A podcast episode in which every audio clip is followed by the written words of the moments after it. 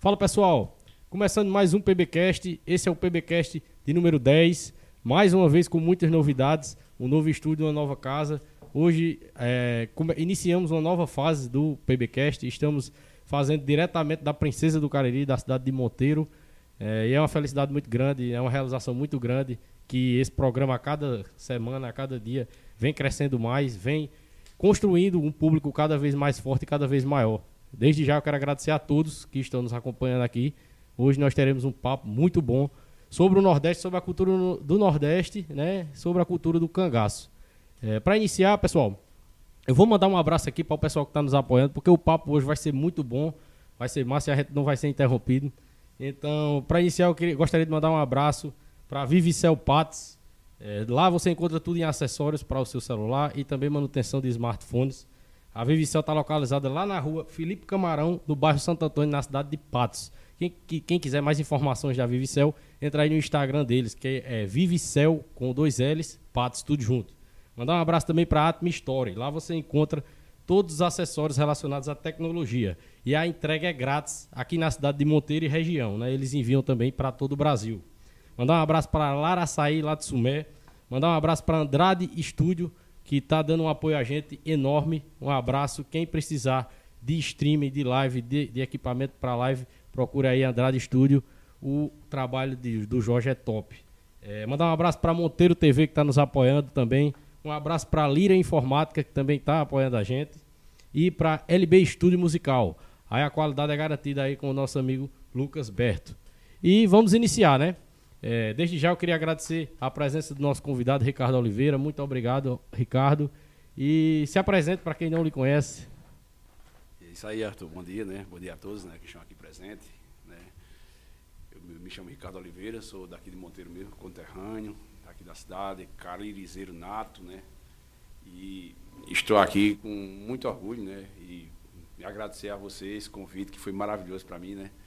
E a gente divulgar essa história do Nordeste, né? Eu já faço um estudo sobre o cangaço há um, bom tempo, já, já estudo, já pesquiso, já tenho um interesse sobre cangaço, né? Mas a cada dia que se passa, esse interesse vai crescendo mais e essas oportunidades da gente vir aqui debater e divulgar, isso é fantástico para a gente, entendeu? Isso é muito gratificante, né? Quero registrar aqui a presença do meu filho, né? Que está aqui, o Vitor Gabriel, né? Está aqui meu filho, né? Aqui presente sempre, né? E um abraço lá para minha mãe, né? Dona Ana está em casa, minha irmã Adriana, e um abraço para todos. Muito bom, muito bom. É, de início, para a gente iniciar mesmo, já começar a entrar no, no, no, assunto do cangaço, eu só queria assim, saber de você, né? É, as suas origens, você já falou que você é daqui de Monteiro mesmo e tal. Sou, sou, eu sou daqui de Monteiro mesmo, né? A minha origem é, é daqui de Monteiro. É, minha família também, o meu pai também daqui de Monteiro, meu pai, para muitos que, que não conhecem, né, era, era conhecido como Rafael, ele já foi ex-vereador aqui na cidade de Monteiro, né, num, em períodos passados, nos anos 90, né, uhum. E a gente sempre teve uma ligação muito forte com a agricultura, né, que eu fui criado nesse ramo da agricultura, né, vendo meu pai trabalhar e, e daí sucessivamente tive outras oportunidades, né, de estudar mais um pouco, não quer dizer que eu sou melhor do que ele, né, mas uhum. eu sou uma pessoa eu acho que devido à cidade pequena aqui, eu acho que quase todo mundo me conhece aqui na cidade de Monteiro, né? Com certeza, todas as pessoas que eu comentei falam que conheciam você mesmo. Ah, que bom, né? Isso é típico de nossa cidade, né? Às vezes não conhece de intimidade, mas pelo menos já viu, né? Alguma uhum. vez, já, já, né? já teve a oportunidade de ver aquela pessoa e pelo menos de vista a gente se conhece, né? Isso é tipo de cidade de interior, né? E a, a minha pergunta, assim, pra gente entrar já no assunto mesmo, é só isso, né? Tipo assim, você já falou da, da, das suas origens, que é daqui e tal, né? Do, do conhecimento do, do, da sua família. E assim, eu gostaria de saber com qual idade, se você lembra, com qual idade foi que você começou a. que você teve o primeiro contato assim com o assunto mesmo do cangaço e, e quando você começou a se interessar, assim, foi com que idade? Olha, eu não tenho assim a, a idade, aquela coisa uhum. bem, né? Eu tenho assim, por exemplo, é, há uns 10 anos atrás, eu assisti uma entrevista de Frederico Pernambucano de Melo, pesquisador aqui de, de, de Pernambuco, aqui de Recife. E me chamou muita atenção, né? Ele falando sobre o cangaço na TV Senado. E daí eu comecei a querer cada vez mais pesquisar, mas nossa fonte era muito pequena aqui na época de, de pesquisa, né, de livros. Consegui arranjar algumas coisas, artigos, algumas besteiras. Aí quando a gente começou a introduzir o um mundo mais esse mundo mais da internet, esse avanço cibernético que a gente tivemos, né? Esse avanço tecnológico, né, que, que me impulsionou a cada vez mais a pesquisar sobre o cangaço. Tem Aí começou, acesso, né? começou a surgir vídeos, outros historiadores, né? O Amauri, principalmente, é, é o papa do cangaço para mim, entendeu? O Frederico. E daí eu comecei a arranjar mais coisas, mais coisas, mais coisas, e isso foi me inspirando. Tive acesso a mais arquivos, a mais alguns livros, né? editores que a gente poderia com- comprar pela internet ou visualizar alguma coisa desse tipo. E isso começou a me inspirar. E até nossa vida agricultável, né? Que a gente vive na zona rural, como eu tenho uma vida semi-rural, né? Dividida entre a cidade e o campo. E algumas práticas do cangaço, claro que explorando as coisas melhores que o cangaço deixou, isso a gente comparava um pouco com o campo. E eu comecei a me sentir bem com isso, entendeu? E, tem muita coisa é, que a gente até chegou a conversar em off, muita coisa que o, o cangaço é, criou e que trouxe para a nossa cultura e para o nosso costume, que a gente utiliza até hoje, né? E, e vai ser bom esse, esse papo da gente aqui também, porque muita gente vai saber de coisas que faz parte da vida das pessoas que foi o cangaço quem originou, né? Olha, o cangaço é uma fonte muito rica de estudo, riquíssima. É, o cangaço ele estuda e abrange desde a da introdução das mulheres do cangaço, desde a parte policial, como foi. e a- o cangaço mudou a estética da polícia pernambucana de agir. O cangaço teve uma, uma, uma ação muito grande na, em todas as questões que você quiser explorar, o cangaço tem.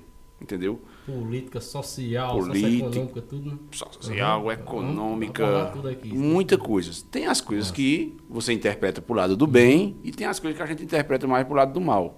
Mas a gente vai tentar desmistificar um pouco nesse papo que a gente Com vai certeza. bater nesse momento. É, vamos, vamos começar do começo, né?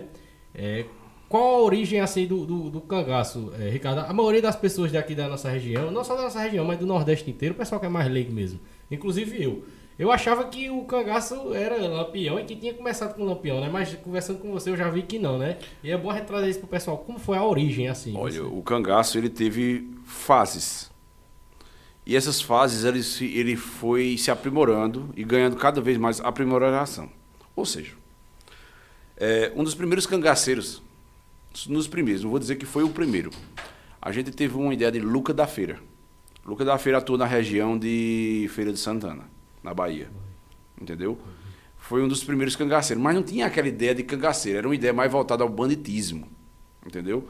Depois a gente teve, tivemos o Cabeleira, que era uma espécie de um assassino em série. Entendeu? Mas era um tipo de um cangaceiro também. Aí tivemos alguns pistoleiros que também se identificavam. Depois vie- viemos Jesuíno Brilhante, que é aqui daquela região de Piauí, entre o Rio Grande do Norte por ali. Depois a gente foi tendo mais alteração, veio Antônio Silvino, veio Luiz Padre. E cada, e cada nome desse, assim, que foi considerado e visto como um ícone, né? Porque ficaram Isso, lembrados. isso. Eles vieram cada um com uma característica diferente, né? Com uma... assim, foi se aperfeiçoando. Lampião, quando assumiu o bando de Luiz Pereira, ele já pegou a- praticamente assim a época moderna do cangaço. Não tinha mais aquele, aquela parte arcaica que o cangaço tinha. Como Entendeu? era no início mesmo, assim, era o, o, o cara que é considerado mesmo assim, o precursor é o, o Luca que você falou. Lucas da Feira. Ele é o que é. Não, não vou exatamente, né? Porque essas pesquisas, né, a cada dia que se passa, estão aparecendo mais fontes de pesquisas, mais vestígios. Aqui no nosso, na nossa região teve teve também aqui nessa região de, de Guaraci, de, de Afogado da Engazeira, que também teve teve teve cangaceiro. Outros famosos e outros não famosos. Por isso que também acontecia, né? Que a gente até chegou a comentar, e vamos comentar aqui mais pra frente, né? Que eu conversei com a minha avó e tal. E, e, tipo, o pessoal daqui, tipo, é, andavam cangaceiros por aqui, né? Passavam por aqui. E todo mundo hoje acha que quem passava por aqui de cangaceiro era um lampião, né? Isso também não é verdade.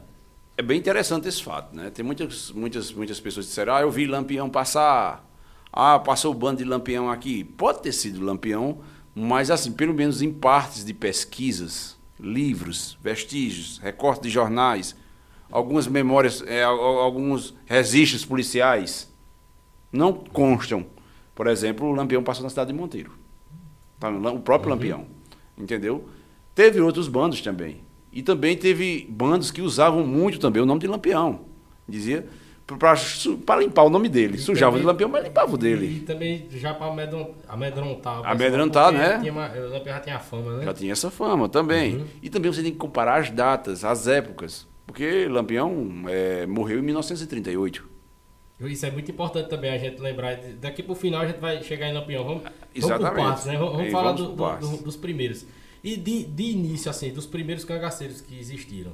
Ele já tinha esse hábito de ser nômade, ele já tinha esse hábito já do. do tinha, tinha, assim, outra coisa também que eu lhe perguntava. Ah, o centro da vida deles era em, em, tipo saquear, era em chegar em, em, fazendas e pegar o que não era deles, era, era assim, ou, ou eles tinham uma, uma ideia é, por trás disso tudo e isso aí fazia parte do, da vida deles?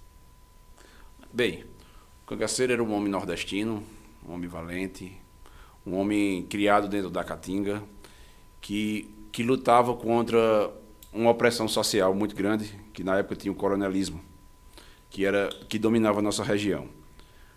O cangaço foi o refúgio dos excluídos. O cangaço foi o refúgio das pessoas que não tinham vez, que não tinham nome, que não tinham voz. E para muitos foi solução viver, viver como cangaceiro, e para outros foi, foi digamos, uma, um, um, glórias. Muitos entravam no cangaço por glórias, por querer entrar no cangaço, outros entravam no cangaço por vingança. Tem até uma, uma, uma, Que assim, durante essa semana né, que a gente ia fazer esse episódio aqui, eu vi muito vídeo, muito vídeo. Pra mim também saber é o que eu ia lhe perguntar e, e pra mim também me interar um pouco do assunto, né? Exato. E eu vi isso, que muitos entraram no cangaço depois de passar alguma coisa na família. Você vai saber o nome desse cara que, eu, que essa história dele ficou marcado pra mim. É, um cara lá na cidade dele é, estuprou, violou a irmã dele lá, é, violentou a irmã dele e ele foi atrás do delegado da cidade pra o delegado tomar as providências. E aí ele viu que o delegado não ia tomar as providências por conta do poder aquisitivo do, do, do agressor. E aí ele foi e fez é, vingança com as próprias mãos e por isso ele entrou pro cangaço, porque ele estava fugindo. Tinha muitas dessas questões. Uhum. Tinha gente que, que fugia do, do judiciário, tinha gente que arranjava confusão com um coronel vizinho, com um fazendeiro vizinho que tinha um poder aquisitivo maior. Tinha outros uhum. casos que tinha abusos policiais e aquela pessoa entrava no cangaço justamente para se vingar de polícia. Uhum. E também tinha policiais que entravam na volante policial justamente para se vingar de cangaceiro. Ou seja, muitos entendem que, com, que o cangaço era o, era o banditismo social, o bandido social. Entendeu? Para muitos eles entendem como um fenômeno de bandido social. E para muitos uhum. entendem que o cangaço foi banditismo. Bandido mesmo, ladrão, assassino. Entendeu? Uhum. Que isso acontecia. Infelizmente, os abusos aconteciam dentro do cangaço. Infelizmente, os cangaceiros não só assaltavam, roubavam, saqueavam grandes fazendas. Infelizmente, teve, teve relatos e vestígios de pessoas de poder aquisitivo maior, menor, que também sofreram na mão do cangaceiro. Entendeu? Uhum. Isso é uma belíssima exclamação. Essa pergunta que você uhum. fez foi muito boa. Então, o, o cangaço foi um conjunto de ideias que foi formando uma sociedade entre cangaceiros, policiais volantes, coiteiros, fazendeiros, coronéis e sucessivamente. O cangaço ele teve um abalo muito grande, ele, ele mexeu com, com, o judiciário. Ele mexeu com a estética da polícia, que eu falei aqui no começo. O cangaço teve. Foi, foi, meio que um choque, né? Assim, eles tiveram que se reinventar para combater aquilo ali, né? O cangaceiro, justamente. Uhum. O cangaceiro era um homem forte, valente, que, que nascia dentro das catingas sertanejas, onde a grande maioria da, do efetivo policial, na época, uhum. são pessoas que vinham mais do litoral do Brejo, regiões agrestinas, uhum. entendeu? Tem algum momento assim, do, do início mesmo do cangaço, dos primeiros grupos, que foi um momento assim que ficou notável, que eles começaram a ficar a ser falados nas cidades, tipo assim, eles fizeram não sei o que ali e isso é, é, predominou para que eles começassem a ser comentados nas cidades, né? Porque foi assim que começou a fama também dos cangaceiros, Olha né? só, é, era interessante naquela época, né? porque eles não tinham, como se diz, o meio de comunicação que a gente tem hoje. Uhum. Hoje, hoje a gente, a gente tinha, tem aliás, a internet, que é muito abrangente, a televisão, o rádio. Naquela época, o, o meio de comunicação mais próximo do pessoal era o jornal. E muitos cangaceiros, com o passar do tempo, Antônio Silvino, por exemplo, foi um cangaceiro que atuou nessa região mais próximo da gente, um pouco, Antônio Silvino. Antônio Silvino também gostava de se aparecer em, em fotos para sair em, em, capas de revista e jornal. É, o Lampião adorava isso. Eu vi isso também, num, em um dos documentários que eu vi, que era deles isso, né? Eles não podiam ver uma câmera que eles queriam. Justamente, assim, eles tinham aquilo ali como um fato de heroísmo. Você uhum. era um uhum. herói. Você saía aquilo ali, dizer, isso ali desmoralizava os coronéis, uhum. o, o Estado, o judiciário. Aquilo era uma forma de afrontar. Isso era meu, minha visão, uhum. entendeu? Uma forma de afronte. Entendi. Se aparecer, né? No jornal, bandido se aparecer na capa principal dizendo que está bem, dizendo que humilhou a polícia, saqueou uma cidade e fez aquilo ali vai Dizendo fazer. que é mais macho que eles, né? Justamente. Tinha essa, essa, né? essa é uma grande Aham. pergunta que a gente tem que, que observar e fazer. Né? É, e e isso, isso foi muito observado nas minhas pesquisas, que eu estudei principalmente os dois lados. Uhum. Eu estudei os dois lados. Né? Eu vi o lado do cangaço. Também gosto também de ver o lado também da volante policial. E uma pergunta também que eu vou fazer aqui pro final, né? Eu não vou fazer agora para não, pra não, no Instagram, pra gente não, não pular as partes. E aí, teve esse início, é, é, a gente sabe assim que o que a gente tem de, de, de conhecimento assim, do que era o cangaço, era essa questão dos sacos, era essa questão que eles eram nômades, tem outra questão também é, é, que é interessante, da, da forma que eles se casavam, né? Que na maioria das vezes eles pegavam a- a- as garotas jovens, né? da- da- das famílias. Isso já vem desde o início ou foi nas fases que foi aparecendo? Bem, é, é complicado você querer namorar com, com um bandido, né? É muito difícil você querer namorar com um bandido, bandoleiro, né? Que não é, não é com a- como compararmos os bandidos de hoje, né? Que tem um Uhum. aparato bem maior. Naquela época você andava dentro das caatingas, se arranhando. A caatinga, Dormia a por caatinga é espinhosa, canto, né? Então as mulheres, é um fato muito curioso, e eu gosto muito de estudar e debater Uhum. o tema de mulheres no cangaço. É bem interessante isso. E as mulheres, a maioria delas eram roubadas mesmo, na raça. Pegava lá, roubava da família e pronto, que nem Dadá, esposa de Curisco, Uhum, eu- foi um grande exemplo para isso. Sila também, né? Sila. Agora teve ó, outros exemplos, outros exemplos de pessoas que entraram no cangaço, que a Duvinha, Duvinha foi a mulher de- do cangaceiro Moreno. É, a Duvinha ela entrou por livre de espontânea vontade. Ela quis entrar no cangaço. Uhum. Tá me compreendendo? Mas assim, essas pessoas também sofriam uma opressão muito grande. No ambiente que viviam. A família, principalmente. Uhum. A família de, de, de uma moça que entrasse no cangaço, por exemplo, por paixão, por amor. A Duvinha, por exemplo, ela entrou, ela entrou por paixão. Ela gostava muito do cangaceiro chamado Moderno, Eu ouvi falar também. por né? ser cunhado de Lampião. E ela entrou por amor. Nos relatos dela, né, que foi encontrado Uhum. esse casal em Minas Gerais, ele fala que, que entrou gostando dele. Entendeu? Depois o Moderno mo- morreu e tinha uma regra dentro do cangaço que você deveria, você tinha que casar com outro cangaceiro. Ou você casaria com outro cangaceiro ou você seria morta. Porque se você voltasse para sua casa, você poderia ser presa e virar uma delatora. Entendeu agora? Uhum.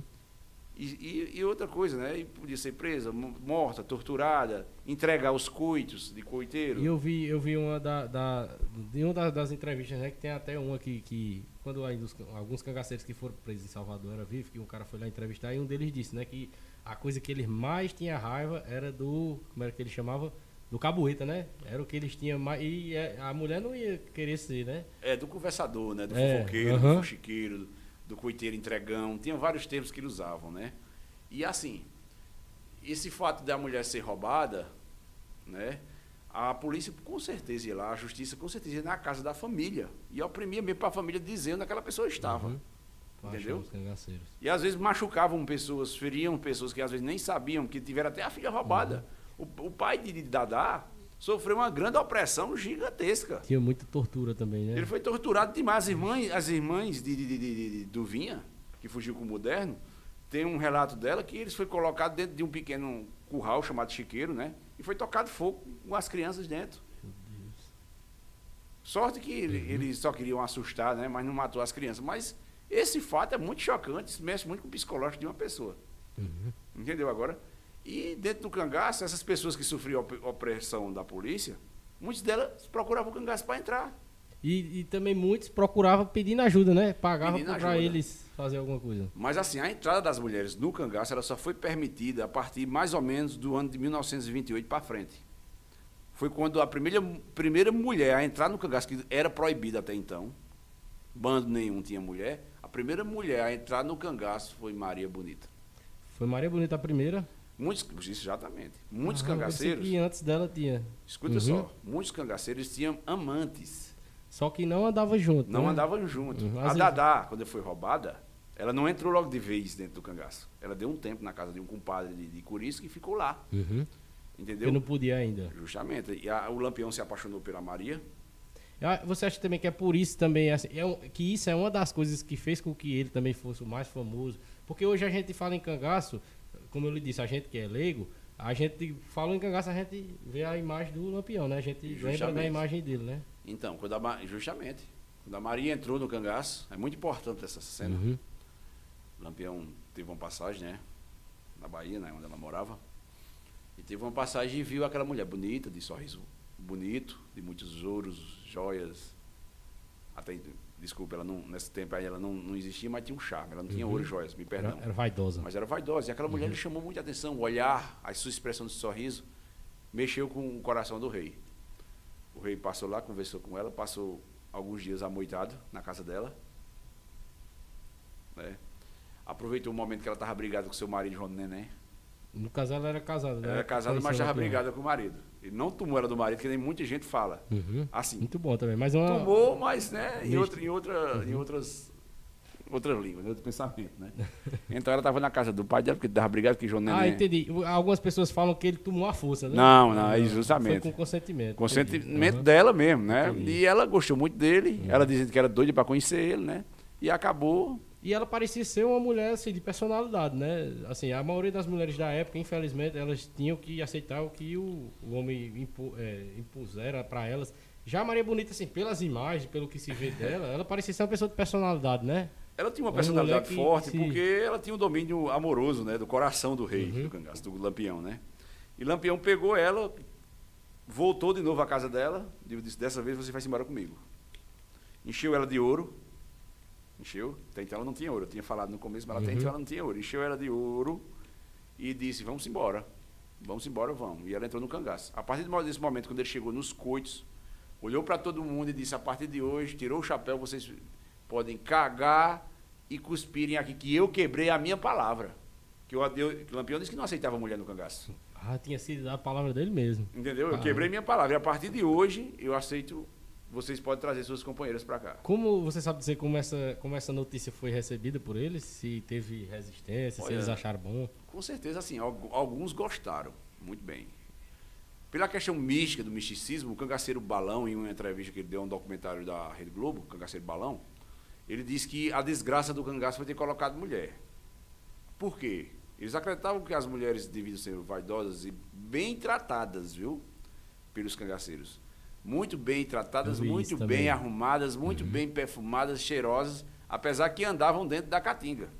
Mas quando se apresentavam as mulheres nas fazendas, nas pequenas vilas, elas se apresentavam numa elegância perfeita. E tinha todo o respeito, né, por elas também. Tinha também um Eles respeito. poderiam até desrespeitar a família delas pra tomar elas de lá, mas depois que elas estavam dentro do bando, eles respeitavam, né? Eu vi isso A também. mulher do cangaceiro, ela só, ela só se via ao seu marido, ela não se via ao bando, ela não cozinhava para o bando. Uhum. Entendeu agora?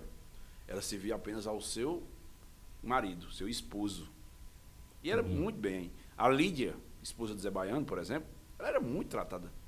Muito Eu, bem eu tratada. falar que, eh, vamos entrar nisso também, que o Zé Baiano era um dos mais cruéis, né? Era um cangaceiro muito cruel. E também Uhum. chamado um cangaceiro muito feio. E muito rico também. Uhum. E muito poderoso, de certa forma, que ele tinha um poder aquisitivo, dizem que até mais que o Lampião. E o que eu achei interessante também na história do cangaço é isso, que os personagens que, que viveram na história do cangaço, cada um ele deixou um legado ali, alguma coisa que é característico dele e que ficou na história, isso aí, né? Isso é álcool em você pode ficar à vontade se quiser. Tranquilo, tranquilo. Aí, isso que eu acho interessante também, né? Por exemplo, aí, essa fama do Zé Baiano, né? Da crueldade e essas outras famas também.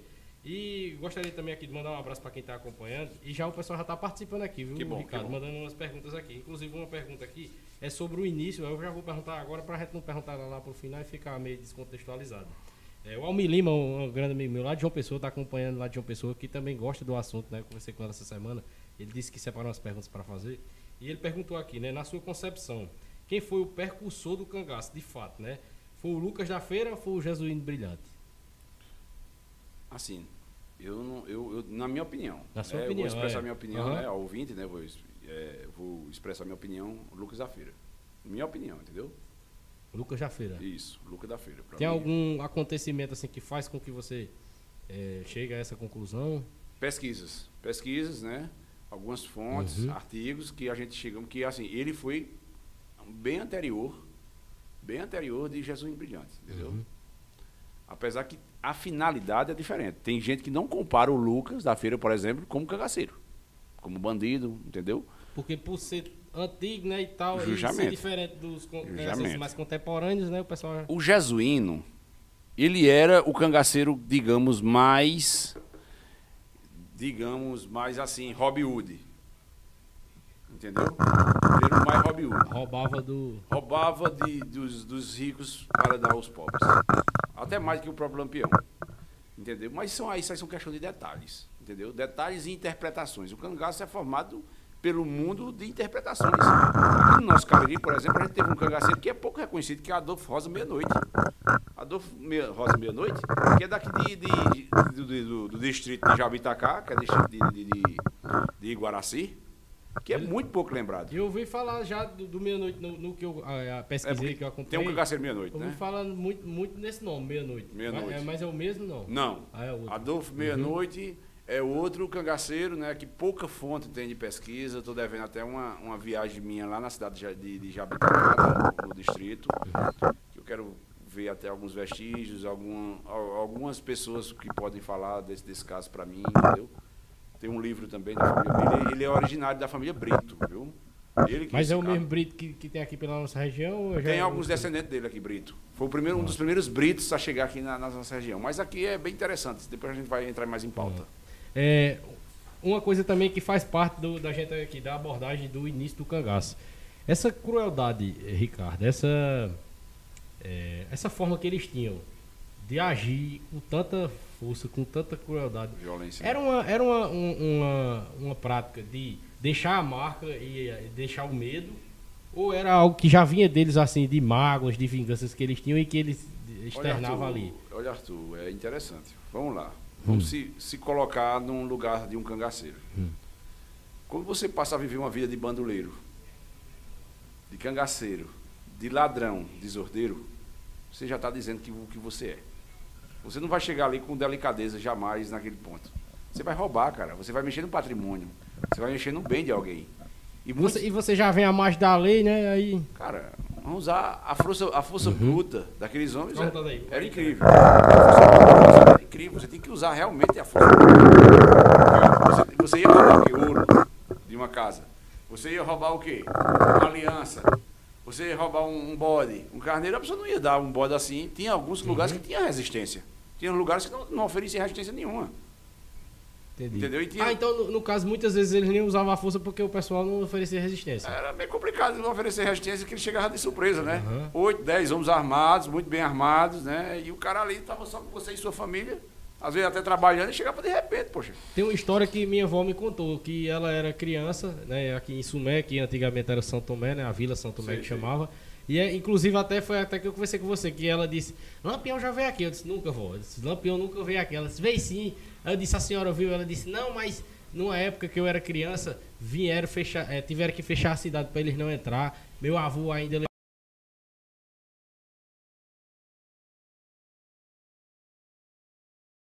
Pergunto, é, não vamos duvidar, mas Aham. vamos, vamos fazer uma análise bem investigativa, bem rapidinho, uma análise. É, ela tem alguma lembrança do ano que foi isso? não tem, mas é que nem você me falou. A idade dela é 78 anos. Então ela, ela, nasceu em 44, né? É, por aí. 1944. Uhum. O cangaço ele acabou mesmo, oficial mesmo, em 1940, com a morte do cangaceiro Curisco.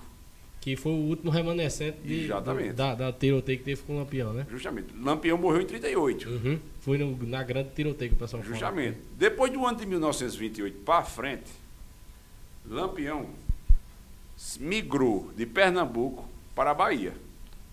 Porque ele dizia o seguinte, ele, ele usava muito esse termo, dizia assim, na Paraíba, na Paraíba, perdão, no Pernambuco eu não durmo. Em Alagoas eu cochilo. Sergipe eu ando de cueca. No caso é relacionado à segurança que Segurança. ele tinha. Na Bahia eu durmo. Ah, porque era muito tranquilo. Ou seja, as volantes pernambucanas, elas tiveram uma vitória não com a morte de Lampião, mas elas tiveram um orgulho de dizer que a gente expulsou Lampião do Pernambuco. Tem muito diz que dizem isso. assim, a volante mais braba do Nordeste, né? Pronto, uma das volantes mais bravas do Nordeste, né, e tem até muitos documentários, pode olhar na internet aí, os nazarenos, Nazaré do Pico. Por Entendeu? que chamava Nazarenos? Era Porque a era- cidade é de Nazaré. Ah, entendi. Entendeu? Eu já ia pensar que era por causa de alguma que era não, família não. e Os tal. nazarenos eles tinham um, um poder de, de, de- de vingança, de ganância, Uhum. de matar Lampião incrível. Por quê? Porque Lampião, Lampião atuou na região deles. Né, queimou fazenda, saqueou, roubou. E tinha isso, né? Onde eles iam desmoralizavam né, quem era a segurança dali. Né? Justamente. Os mais novos, como assim, a família que eu não vejo a família Jurubeba, né, que, que atuou muito contra o cangaço, os Ferraz atuaram muito contra o cangaço, isso está aí em muitos documentários e livros aí. Essas famílias foram crescendo com ódio. Eles não viraram cangaceiro, mas viraram falante. Com ódio de Lampião. Eles queriam destruir Lampião mesmo. Os nazarenos eles eram muito raçudos. Uhum. Agora, só que eles tinham tanto ódio de Lampião, tanta raiva de Lampião, que quando eles viam Lampião de longe assim, quando eles avistavam, eles começavam logo a atirar. Cegarra de raiva. De raiva. Uhum. Que foi morto os parentes deles, mexeram com a estrutura financeira deles, mexeram com a estrutura emocional, social. A honra que era muito. Entendeu? Né? E essa estética dessas pessoas foram mudadas por causa de, das agressões que Lampião cometeu naquela região. O que aconteceu? Os nazarenos eram homens muito bravos. Eles saíram de Pernambuco para combater Lampião na Bahia. E eu vi, eu vi uma história sobre isso também, sobre os combates, né? Que um, um dos cangaceiros, né, quando foi preso e tal, que ele falou isso. Disse que é, tinha muito esse misticismo de dizer assim que os, os cangaceiros eles eram tão bravos que às vezes eles estavam em 20 e vinha a volante em 100, 200 e eles conseguiam ganhar a batalha. Né? E aí eu vi um cangaceiro dizendo isso. É, é, eles tinham medo da gente. Quando eles via, eles se agoniavam logo e metiam bala para cima. E às vezes eles faziam umas armadilhas e acabavam confundindo a volante. E, vi um cangaceiro dizer isso, que às vezes, muitas vezes, quem matava os volantes era eles mesmos. No desespero ali do tiroteio. Bem, a gente tem um grande disso? exemplo em Serra Grande, né? Numa de 1900, se, se eu não me engano, enganado, alguém me corrija, é 1926. Né? Isso. Depois você me corrija se estiver errado. Então, Mas data aí você que é o fera ainda. É, isso é grande. É porque tanta coisa na minha cabeça uhum. que tem coisa, coisa que a gente até esquece um pouco de data, das datas. Mas teve um, uma grande vitória dos cangaceiros em Serra Grande, onde dizem que 80 cangaceiros cons conseguiu vencer 300 policiais. Aí a gente vai dizer como. As táticas eram diferentes. Os cangaceiros esperavam o caçador vir. Já estavam tudo em tucalhas, em barricadas, já pronta. Diferente de quem ia subir. A serra para pegar lampião, muito diferente. Entendeu agora? Entendi. Ou seja, seja, o Lampião ele era muito inteligente. As, as, estratégias dele de guerrilha eram fantásticas. O jeito que ele se movia. Ele que ensinou a polícia, a polícia a agir. A polícia aprendeu muito com o Lampião, do tipo, Lampião, uma coisa, ele, ele pegava a sandália e mudava o rastro. Ele pegava a sandália e mudava ao contrário. Você pisava na sandália era ao contrário, a frente era para trás. E você sabia, né, que hoje tanto a polícia quanto o exército tem o curso de caatinga, né? E é baseado nas práticas do, do cangaço. cangaço né? Como eu estava dizendo, ele virava uhum. o rastro à frente para trás. Muita gente achava que, que os cangaceiros estavam indo para um lado e estavam indo por outro. Muitas vezes ele queria combater mesmo, uhum. ele queria brigar com a polícia. O que é que ele fazia quando ele queria brigar com a polícia?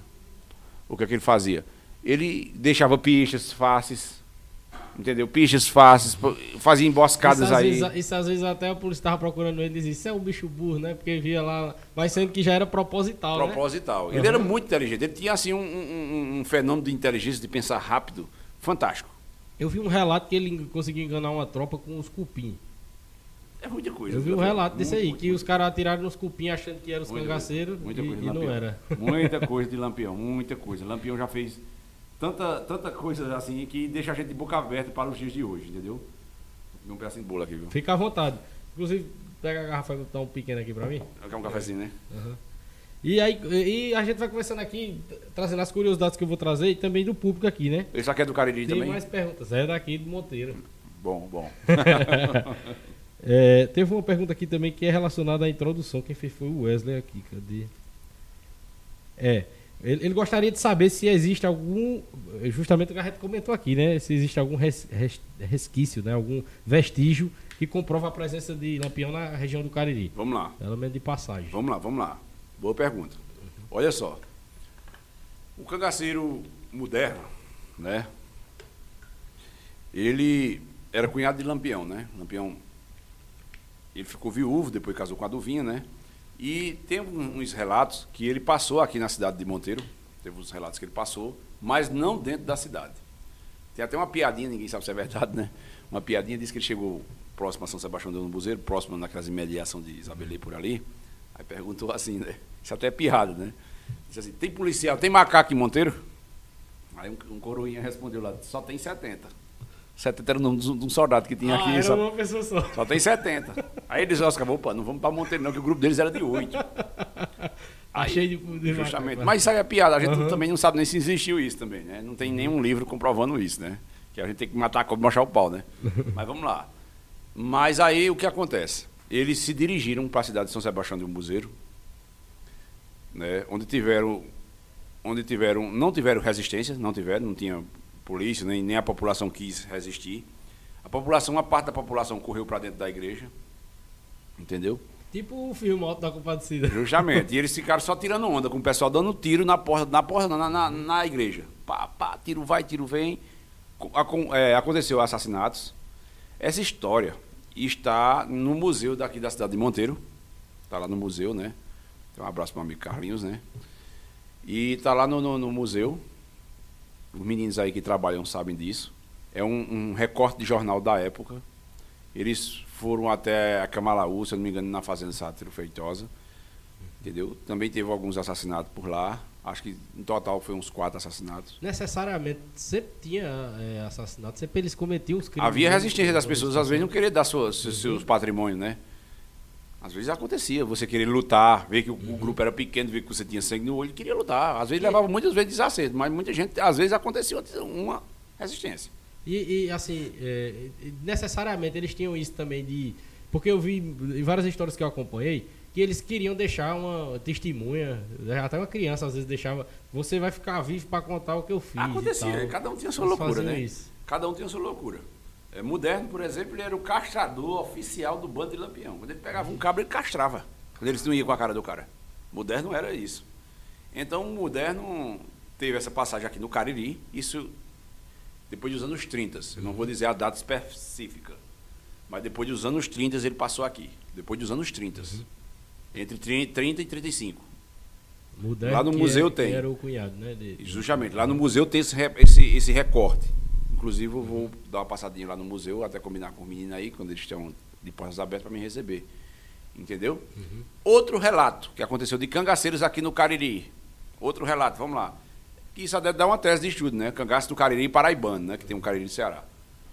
É, bem muito antes dos anos de 20, eu acho que por volta até nos anos de 10, 8, de, de, de- entre o ano de 8 a um ano de, de, de 10, teve também relatos.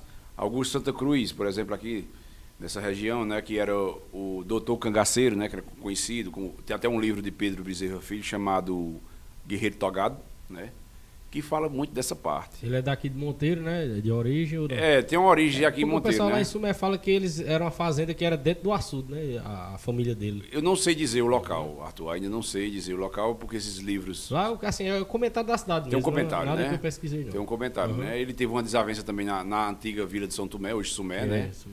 Hoje Sumé, se eu não me engano, até com um, um parceiro dele, que depois ficou contra ele, né? Que era o Zé do Gouveia, lá na cidade de, de Sumé. E a Vila de São Tomé, pra quem não sabe, lá em Sumé, é onde é hoje a, a Rua da Igreja. Era a Vila de São Tomé ali. E o nome da Rua da Igreja é Augusto Santa Cruz, hoje em dia, né? É daquela, é daquela, daquela, daquela, acho, daquela, daquela parte mais antiga de Sumé, daquela parte de Isso, cima. aquela rua ali da igreja todinha, as casas são tudo tombadas. É, eu me amarro muito naquela parte de Sumé, que ali é a parte, pra mim é a parte histórica de Sumé. É, eu gosto muito daquela parte Inclusive, ali. todos ali, todos os donos daquelas casas, eles são proibidos de mexer na frente. Ah, que bacana Só isso. pode bacana, mexer dentro bacana. da casa, porque é tudo tombado. Pronto, aí teve, teve essa, essa passagem, né? Teve algum. Lá na, na praça. Na praça. Do, antes da Praça do Meio do Mundo também, Uhum.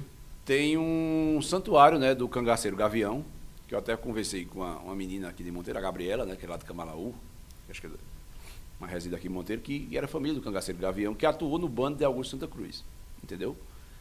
Mas o, o Augusto, ele tinha uma outra visão, assim. Não era aquela questão bandoleira, entendeu?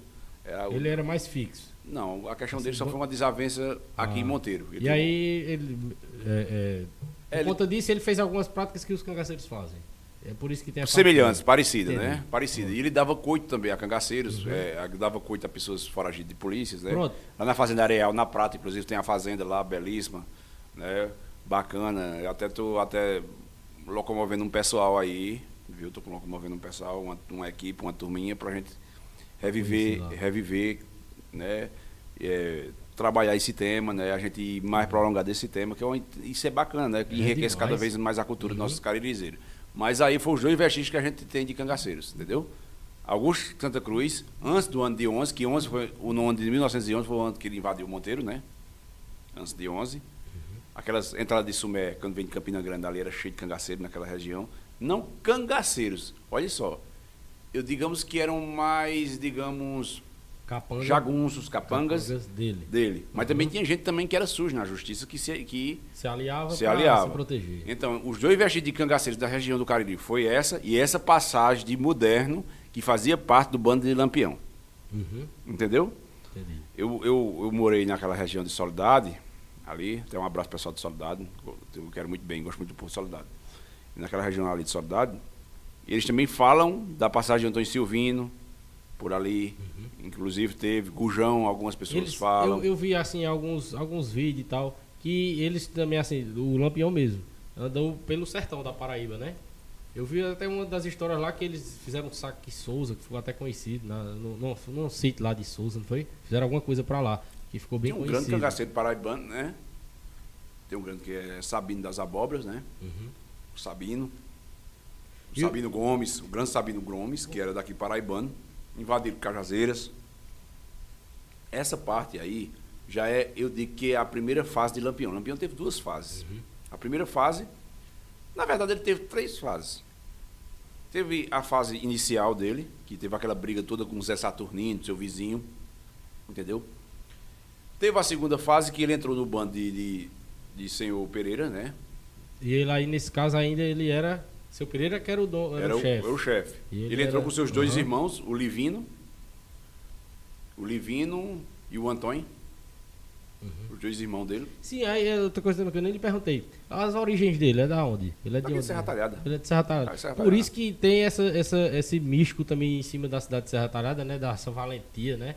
E até hoje tem isso aí, é, né? a- é a Por terra que nasceu Lampião, Aham. né? Terra que nasceu Lampião, né? Bacana lá. Lá em Serra Talhada tem um museu do conhece cangaço, também, né? é Tiringa, que agora tá fazendo sucesso na rede Tiringa, social. Tiringa, Tiringa. falou, pessoal, em alguns dos episódios dele lá no YouTube, que o avô dele tinha sido cangaceiro. Aí muita gente falou que era mentira do Tiringa e tal. E eu vi um vídeo que comprova que é verdade. É o, verdade. o avô do Tiringa, inclusive, parecia demais com ele. Colocaram uma foto lá, uma do lado do outro. Parece a mesma pessoa, só que a do, do, do avô dele era preto e branco. Muito interessante isso. Tem muito descendente. Tem um rapaz aqui Uhum. de Serra Talhada que eu conheci lá aqui em Monteiro. Eu tenho até uma história também daqui pro final que um professor meu, que eu tive em Campina Grande, que ele é, é a família de Serra Talhada, do Recife e tal. E ele também contou uma história, daqui pro final eu vou, eu vou contar. Uhum. Só contar. Eu conheci, porque assim, eu conheci um, um rapaz aqui que era, era família da mãe de Lampião. Entendeu? Eles têm muita família ainda de pé. Tinha próprios familiares que era contra. Olha, olha essa história Tem aqui. muita coisa. Eu vou lhe interromper aqui, me desculpe. Porque eu, eu me admirei aqui com o que o menino falou aqui. Ele é de Sumé, sabe? E ele disse: Eu ouvi relatos que Lampião teria ido conhecer Augusto Santa Cruz em Sumé. Lampião tinha uma certa admiração por Augusto. Isso é verdade? Olha, no livro Guerreiro Togado, ele cita que Augusto Santa Cruz, depois de, de passar por um, um- o corpo de jurados, né, ele foi ser juiz na cidade de Limoeiro. A sentença dele era não ser mais nada de Monteiro, ele ir embora de Monteiro. A sentença dele foi essa. Depois a gente vai entrar mais em detalhe de Augusto. Mas aí, só para a gente não Certo. fugir um pouquinho do assunto, eles dizem que pode ter acontecido um suposto encontro de Lampião, teve um suposto encontro de Lampião com Augusto Santa Cruz. Augusto já estava de idade e vinha no seu carrinho, eu não sei qual era a marca da época, um carro da época, perdão, e então tiveram um contato com o Lampião. Eu não sei dizer a data, eu não sei dizer a época, mas eu acredito que não foi aqui no Cariri, porque ele tinha recebido uma sentença de ir embora daqui. É tão de fato que o- ele foi sepultado na cidade de Limoeiro, no Pernambuco. Entendeu? Não é eu que estou dizendo, essa citação vem do livro Guerreiro Togado, de Pedro Bezerra Filho. Esse livro é muito difícil, sou doido para adquirir ele, mas eu não sei se os meninos têm ali, não sei falar com os meninos aí depois se eles têm. Entendeu? Eu, eu li esse livro há um bom tempo atrás. Há uns três meses atrás tentei ler ele todo, mas não consegui, tive que entregar, que não pertencia a mim, era, um- era emprestado, né, esse livro. Mas ele cita essa questão. Não dizer que Lampião veio até Sumé, Mas, ele não teve esse vestígio. Mas, que eles se vestígio, mas né? se conheceram. Uhum. Porque Lampião, ele seguia muito os rios. As regiões que passavam o rio. Eles gostavam de estar rio São Francisco. água, né? Porque já é um. Poxa, não era Uhum. fácil você andar dentro das Imagina. caatingas, né? Adivinhar onde tinha água, Uhum. onde tinha um barreiro, onde tinha uma, uma- um, sei lá, um, uma- um- ele chamava pia, aqueles lajedos que juntava água. Uhum. E era mais fácil você sair daquela região do, do São Francisco. E principalmente depois que eu disse a você, depois do ano de 1928, o cangaço migrou para outra região do, da, da Pará- do, do Nordeste. do Nordeste. Entendeu? Então nessa, nessa época ficou bem mais escasso deles por aqui. Ficou. Naquela época, aí poderia ter surgido outros cangaceiros, Uhum.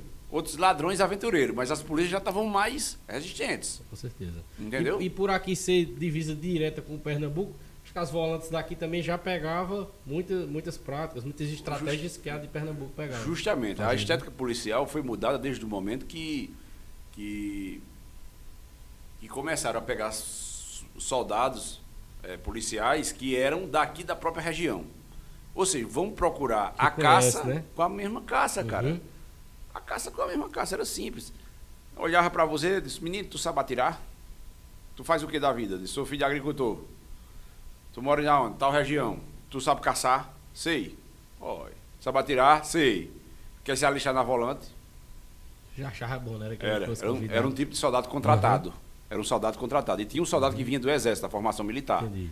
Mas esses soldados que vinham da formação militar, eles eram lá do- dos grandes centros. Lá de Recife, lá de Uhum. João Pessoa. Não tinha contato com a Caatinga. Não tinha né? contato com a Caatinga. Foi quando a polícia começou a mudar a estratégia. E, e pra você ver, o cangaço, que nem eu, eu cheguei a comentar aqui já, o cangaço ele mudou também o exército brasileiro. Porque hoje o exército tem um- uma, uma tropa que é especializada na Também, Caatinga. também, e também, na Caatinga, como a polícia também tem, né? Que é o seu Ozaki. aconteceu muito isso, a Vaciosak, né? Um exemplo Aham. disso, né?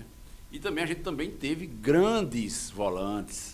A gente está esquecendo de falar dos grandes volantes. Exatamente, né? E a história também, assim, Entendeu? enfatiza mais um lado, né? Vamos, cangaceiro. vamos falar do volante Eu também. gosto muito de falar da questão Uhum. dos volantes também, certeza. né, que combatiam o cangaço, que era ex-combatentes do cangaço. Por exemplo, aqui na, na região de Pernambuco a gente teve o Odilon Flor, não era, que era um grande canga- era um grande combatente, o Odilon Flor. Tinha o sargento também, que ele era E doente pra pegar Manuel. Neto. Manuel Neto. Manuel Neto, que era apelidado por cachorro louco, Mané Azedo. Manuel Neto foi um grande combatente de Lampião. Ele saiu daqui para combater Lampião lá nas bandas da Bahia. Entendeu agora? Uhum. Odilon Flor, Manuel Neto. E, o, sim, e a gente tem também o grande Zé Rufino, que para mim foi um dos melhores volantes, o grande Zé Rufino. O Zé Rufino é daqui da cidade de Salgueiro, mas ficou radicado na, na cidade de Jeremoabo. Lá, Jeremoabo é Ceará, né? não, Bahia. É Bahia. Ele foi para Jeremoabo, na Bahia. E virou o grande tenente Zé Rufino, depois se aposentou até como coronel da polícia, se não me estiver enganado, major, coronel, alguma coisa desse tipo. Também tivemos o, o homem que, que comandou a volante que matou o Lampião, que é o tenente João Bezerra, que também é de Serra Talhada, que também, mais só que comandava a polícia em Alagoas. Mas ele era de Serra Talhada, pra Exa- você ver, né? Entendeu agora? Ele foi quem que tá, que foi ele que matou ele no dia. né? matou ele com a metralhadora que E- pertencia a Mané Neto. E, e olha só como é interessante, né? Pra você ver também que a bravura também, esse, esse, esse- místico de bravura da- de Serra Talhada, não vem só do Lampião, vem também do cara que.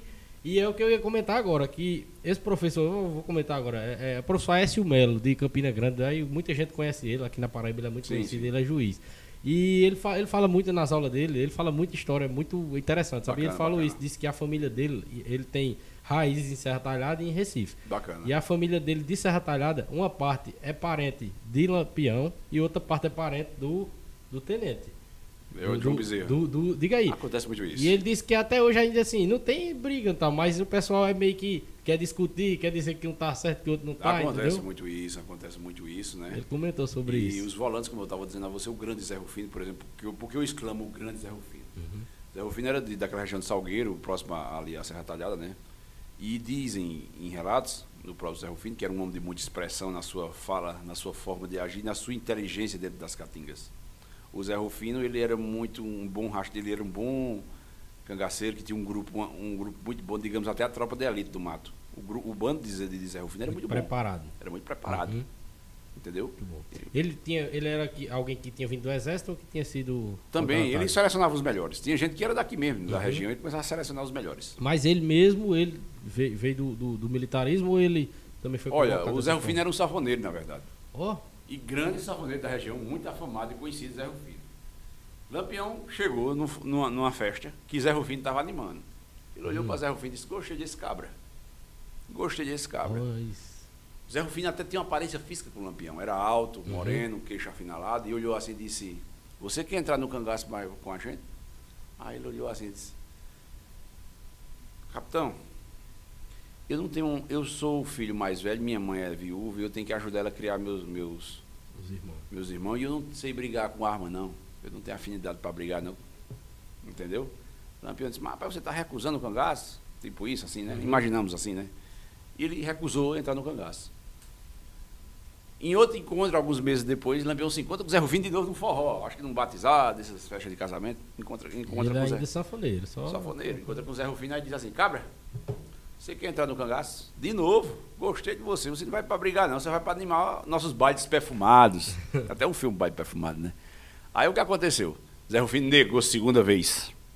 Negou. Não, não vou, não, não sei o que. Inventa só em tal dia, tal canto e tal hora, eu vou estar tá lá e você esteja presente. Ou você fica a favor de mim ou você fica contra. Zé Rufino olhou assim disse, e agora? Do cabo de safoneiro? Não tinha outra escolha. Desceu para a Bahia. Chegou em Jeremoabo, começou a contar essa história, se alistou na, na, na, na volante.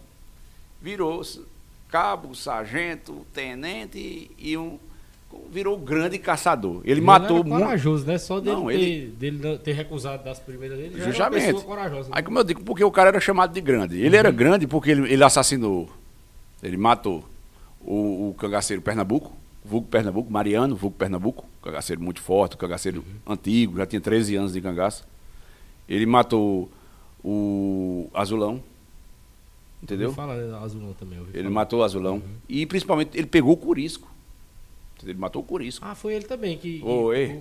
Entendeu? Mas eu, aí, quando ele matou o Curisco, uhum. já estava na decadência do cangaço, Lampião já tinha morrido, e o Curisco estava com um pequeno bando, sabe? Uhum.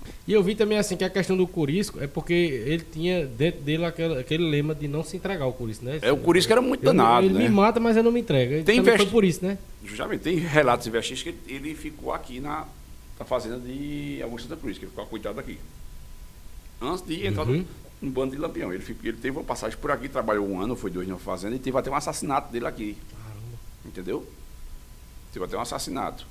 É, outra coisa que, sim, que eu ia até perguntar também, assim, você falou agora da volante e que a volante também tem uma, é, como é que eu posso dizer, uma parte boa também para se comentar, né? Justamente. E que, assim, muita gente omite na história, mas eu vi também é, relatos de cangaceiros, né, relatos antigos, que, dizendo que a, que, a, que a volante também cometia crimes e que cometia a mesma coisa que eles cometiam. Eu justamente, né? Justamente. Tem relatos disso, né? Era guerra, cara. Infelizmente, Arthur, uhum. era guerra. Era guerra. Se o volante chegasse numa fazenda e achasse que era a favor do cangaceiro, ele fazia a mesma coisa que o cangaceiro fazia, né? Tinha alguns uhum. relatos e vestígios, né? Que já vi até em comentários né, de, de audiovisual, que não fujo das minhas faculdades mentais nesse momento, que falavam que tinha, tinha visto que a volante se disfarçava até de cangaceiro para roubar as casas do povo. Caramba. Entendeu? E tinha, uhum. e tinha uma prática do, do, do cangaço, principalmente por Getúlio Vargas. Getúlio instrucionou dizendo que, que coiteiros era inimigo do Estado. Era inimigo do Exército, da polícia. O coiteiro, quem, ele ajudava é, o cangaceiro. É porque quem era coiteiro estava ajudando o cangaceiro. Uhum. Entendeu? E não era permitido ajudar o cangaceiro. Era tido também como criminoso. Então a polícia achou mais fácil começar a caçar os coiteiros de que caçar cangaceiro dentro da caatinga. Ou seja, quando ele prendia um coiteiro aqui. Ele entregava. Aí dava um, um, uma baita surra dele, machucava, quebrava braço, quebrava uhum. mão, arrancava unha. E, e, nisso acontecia muita injustiça também, né? Muita injustiça. Eu vi um, um relato demais, demais, de, demais. De, um, de um filho de um coiteiro, né? Do, coiteiro não, ele foi acusado de coiteiro, o pai dele, na época, e, e ele, ele, conta que era criança, mas que não foge da, da, da, lembrança dele a cena de que arrancaram todas as unhas do, do, do, pai dele na época, né? E ele disse, isso aí foi uma coisa que ficou marcado na minha memória. Esse é um, dos vídeos que eu assisti, né? E o cara falou isso, né? Que pegaram o pai dele, ele disse, o meu pai não era coiteiro, mas acusaram que era, acusaram que era, ele disse que só lembra não, disso, é que arrancaram todas olha, as unhas Arthur, dele. Entenda uma coisa, acontecia de tudo tinha uhum. gente que tinha raiva do vizinho. Passava um cangaceiro e ele dizia, olha, aquele caba safado ali, tava falando de tudo. Teve naquele dia que a polícia veio atrás de tu, foi aquele caba. Olha que dizer, aquele caba. Os cangaceiros já eles falava, né? Assim que eles falavam, né? Tô imitando eles. O cangaceiro já ia lá se vingar. Metia o cacete no cara, matava, fazia o diabo quatro. Aí às vezes passava a polícia, dizia, olha, foi aquele cara ali que disse, ah, que disse de, de entregou os cangaceiros, os cangaceiros fugir. Olha, cara, era um inferno pro pobre sertanejo. Você tinha poucas escolhas. Você era coronel, você era coiteiro ou você era volante. E se você ficasse ali no meio, você era oprimido, cara. Por todos. Por todos. Você era o cara mais oprimido por todos que existia era ali. Você tava no meio. No meio, Arthur. Olha, eu comparo, eu comparo, agora você falando como funcionava mesmo, a mesma situação que vivia o sertanejo nessa época, vive hoje em dia o pessoal que mora no morro lá no Rio de Janeiro, né? Viva ali, Semelhante. né? A Semelhante. né? Verdade. Semelhante. Inclusive tem uma pergunta que é, é, é, é- é tipo isso, o hoje e Muito o ontem. semelhante, muito No semelhante. final eu vou te fazer essa pergunta. É, outra coisa que me fascinou muito na história do cangaço, que eu não sabia e que eu descobri essa semana vendo vídeos e, e- e pesquisando para fazer esse episódio de hoje, é tipo isso que eu comentei no início. Cada um, cada cangaceiro ele teve uma história para estar ali. Né? Exato, exato. Alguns foram que nem você falou porque queria viver aquilo ali, mas outros foi por alguma história de vida que passou na vida. Teve outro que eu não, eu não vou saber o nome certo dele, você vai saber agora quando eu disser. Que ele foi considerado um dos mais bravos cangaceiros que existiu. Que ele levou uma pisa quando era criança, ele tava indo pra casa, um cara queria tomar as coisas dele, ele não deixou, o cara deu uma pisa nele. Aí ele disse, me mata, mas não deu uma pisa em mim não. Aí quando foi mais pra frente, ele foi querer se vingar do cara. Aí um fazendeiro pegou ele e foi dar uma pisa nele. Aí ele disse, não, é melhor você me matar, porque um homem não merece levar uma pisa não, é muita desonra. Aí o, fazendeiro disse, então cava sua própria cova. Ele disse que ele cavou com o maior prazer, porque ele não queria apanhar. Aí o, cangace- aí o fazendeiro pegou, aí ele disse, só, só peço uma coisa a você. Diga lá na minha casa que, eu, que me mataram porque eu não quis levar uma pisa, que eu morri como um homem. Aí o fazendeiro pegou e disse, vá-se embora. Tá vendo? Tá vendo? Ah, Eu não sei o nome dele. Aí o fazendeiro disse, vá-se embora. Aí ele pegou e fugiu na caatinga e foi aí no meio do, do, do mundo que ele conheceu o cangaço e virou É, cangaceiro. tem muitos relatos. Eu assim, vi essa eu história. não sei Eu não sei se era meia-noite. Não, Eu sei que era um cara que ele pronto. foi considerado um dos mais bravos que tinha. Eu vou dar um exemplo aqui. Mais valente. Vou dar um exemplo aqui. O braço direito de, de Lampião, Luiz Pedro, Não sei se era ele. era, era Luiz Pedro, por exemplo, que nasceu aqui na cidade de Triunfo, Pernambuco. O Luiz Pedro namorava com uma menina, o pai dela não gostava de Luiz Pedro e, acusou o cara de roubo. A polícia foi lá, bateu no cara, fez muita trocia com o cara lá, não tinha advogado, não tinha ninguém, cara. O cara era sozinho. Bateram, humilharam o cara, humilharam o cara no centro da cidade. Fizeram o que poderia fazer com o cara. Ou seja, o que aconteceu? Ele se revoltou, foi humilhado, né? Se revoltou, entrou na bolão, entrou na, na- no cangaço, perdão. Entrou no cangaço, foi ser cangaceiro. Entendeu? E muitos e muitos e muitos. Era muito difícil você entrar no cangaço. Você entrar no cangaço assim por motivo. Fútil, assim. Um, fútil não. Por um motivo é, Nada. que não fosse grave. Que não fosse grave. Era Aham. muito difícil. Sempre alguém tinha uma história. Verdade. E Lampião também recusava muita gente também que queria entrar na polícia de espontânea vontade. Lampião olhava também. Lampião também sabia recrutar as pessoas. Porque para andar dentro da mata tinha que ser cabra macho, tinha que ser Verdade. arrochado. Como se diz aqui o batuto sertanejo. Se você não fosse arrochado para andar nas eu fi- E, e outra coisa que eu vi não tinha também. condição de ser- ser cangaceiro. Aí ele olhava logo seu perfil físico também. Uhum. Perguntava, tu quer ser cangaceiro por quê, menino? Disse, porque meu pai sofreu uma agressão, levou uma surra do- na polícia. Outro dizendo porque o polícia matou. Uhum. Como também você era, era polícia porque tinha raiva também de cangaceiro. Tinha, era, era, era relativo essa questão. Entendeu? No caso, é, é, e assim, o ambiente não era, não era um ambiente de paz, porque, tipo, vez ou outra, você podia estar aqui na sua fazenda, podia estar na sua localidade e começava um tiro. Não, de uma hora eu estava trabalhando, tirando leite ali, lá no roçado, fazendo algum serviço. Uhum. Quando pensa que não. Pensa que não, chega um bando de cangaceiro lá atirando, não quer saber não. Ixi, Atirando, às vezes nem atirava. Chegava de repente, vum, com as armas em cima de você. Entendeu? Com as armas em cima de você, você não tinha saída, cara. Às vezes o poder de reação era muito pouco. Quem chegava de surpresa que não é beixa? É, entre, entre também o que eu me inteirei do assunto, Ricardo, tem outro assunto também que eu queria tratar com você, que com certeza você vai saber detalhes disso, né? Que foi um dos fatos mais marcantes da história do cangaço no Brasil, que foi. é, já, já foi depois da morte de Lampião, a chacina da Fazenda Patos, né? Que foi. Justamente, é bacana isso aí falar disso. A, a chacina da Fazenda Patos foi executada pelo cangaceiro Curisco. O Curisco, quando o Lampião morreu, o Lampião queria fazer uma reunião entre os bandos. Reuniu o bando de Zé Sereno, Labareda e Curisco. Ou seja, ninguém sabia para que era essa reunião. Muita gente achava que essa reunião, eu vou chegar até a sua pergunta, viu? E muita gente achava que essa reunião era para acabar o cangaço ou para ser o cangaço sagrado para Minas ou, ou, ou, ou, ou para dar um fim Zé Rufino, onde surgiu a velha frase: está querendo passar de pato para ganso. Vamos matar Zé Rufino que está querendo passar de pato para ganso. Poderia ser isso. O bando de Labareda e o bando de, de Zé Sereno conseguiu chegar. Dormiram até na Grota do Angico, sobreviveram ao tiroteio, alguns, alguns do integrantes, né? Mas o, o próprio, o, o, próprio Lampião, o Lampião não, perdão, isso que ele não conseguiu chegar. Ele escutou os tiros do outro lado do rio. E pouco depois ele soube que Lampião tinha morrido. Né? E por vingança, um, um coiteiro chegou, olha só, gente safado também, olha como, como, como é. Um uhum. coiteiro chegou até. É, que disse, eu sei quem foi que entregou o Lampião lá no coito. Vixe, aí ficou cego. Disse, quem foi? Foi a família Ventura, os Ventura. Isso foi nada. Isso mano. às vezes é porque ele tinha raiva da família e queria. Tinha raiva da família, acontecia ah, isso. Bicho. Ele chega lá na, na casa dos Ventura e era compadre ainda, viu? Tinha um parentesco, os Ventura também eram coiteiros. Uhum. Chega lá nos Ventura, bem tranquilos, pede para fazer café. Eu vi isso aí. Passa umas, umas, umas carninhas lá e o pessoal fica assando, esperando os outros chegar da mata. Isso, para pra você ver, né? Eles na frieza, na com frieza, tudo na cabeça cara, que ia fazer na já. Na frieza, na frieza, na frieza. Decapitaram seis pessoas arrancando-lhe a cabeça. Pegaram essas cabeças, colocaram dentro de um saco e mandaram um vaqueiro colocar essas cabeças na porta da prefeitura de Piranhas.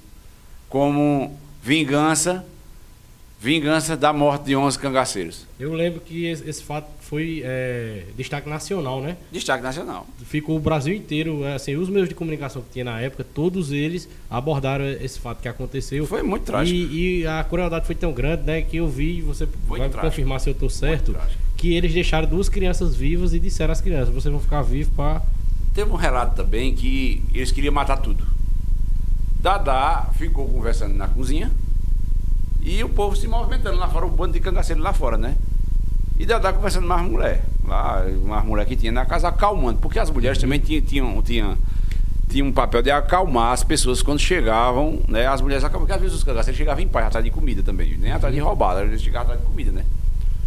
Aí quando chegavam lá, quando chegavam lá, o povo corria, pô. O povo, não, rapaz, não quero roubar ninguém, não. Porque teve uma época que eles não roubavam mais pobres, porque eles tinham muito dinheiro, cara. Uhum. A canceira era rica, dava um bornal. Só pra comer, Um bornal, que eles chamavam, um bornal uhum. cheio de, de, de, moeda. Cheio de dinheiro. Uhum. Aí o que acontecia, né? A Dadá, quando deu de conta, já tinha assassinado seis da família.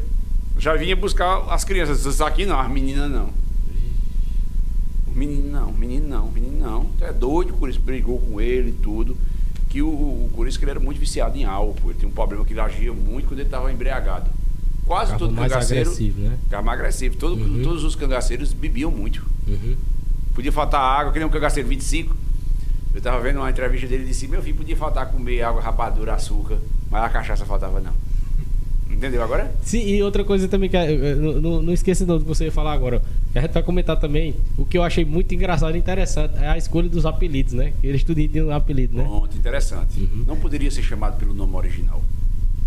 Você tinha que ter um apelido. Uhum. E inclusive eu vi a história do Luiz Pedro, que era o nome dele original, Luiz Pedro. Deram os apelidos a ele, mas ele não queria usar, ele só usava o nome dele é mesmo. É porque é o seguinte, deixa eu te falar. Você ganhava um apelido que nem Lampião. Virgulino Ferreira virou Lampião. Os irmãos dele tinham que se chamar, o apelido era Vassoura. Entendeu? Uhum. Pá. Aí quando chegava, ele olhava pra tu, achava que tu parecido com aquilo ali e te batizava. Por quê? Porque tu ia ser chamado um vulgo, um uhum. foragido. E um foragido não poderia ser chamado pelo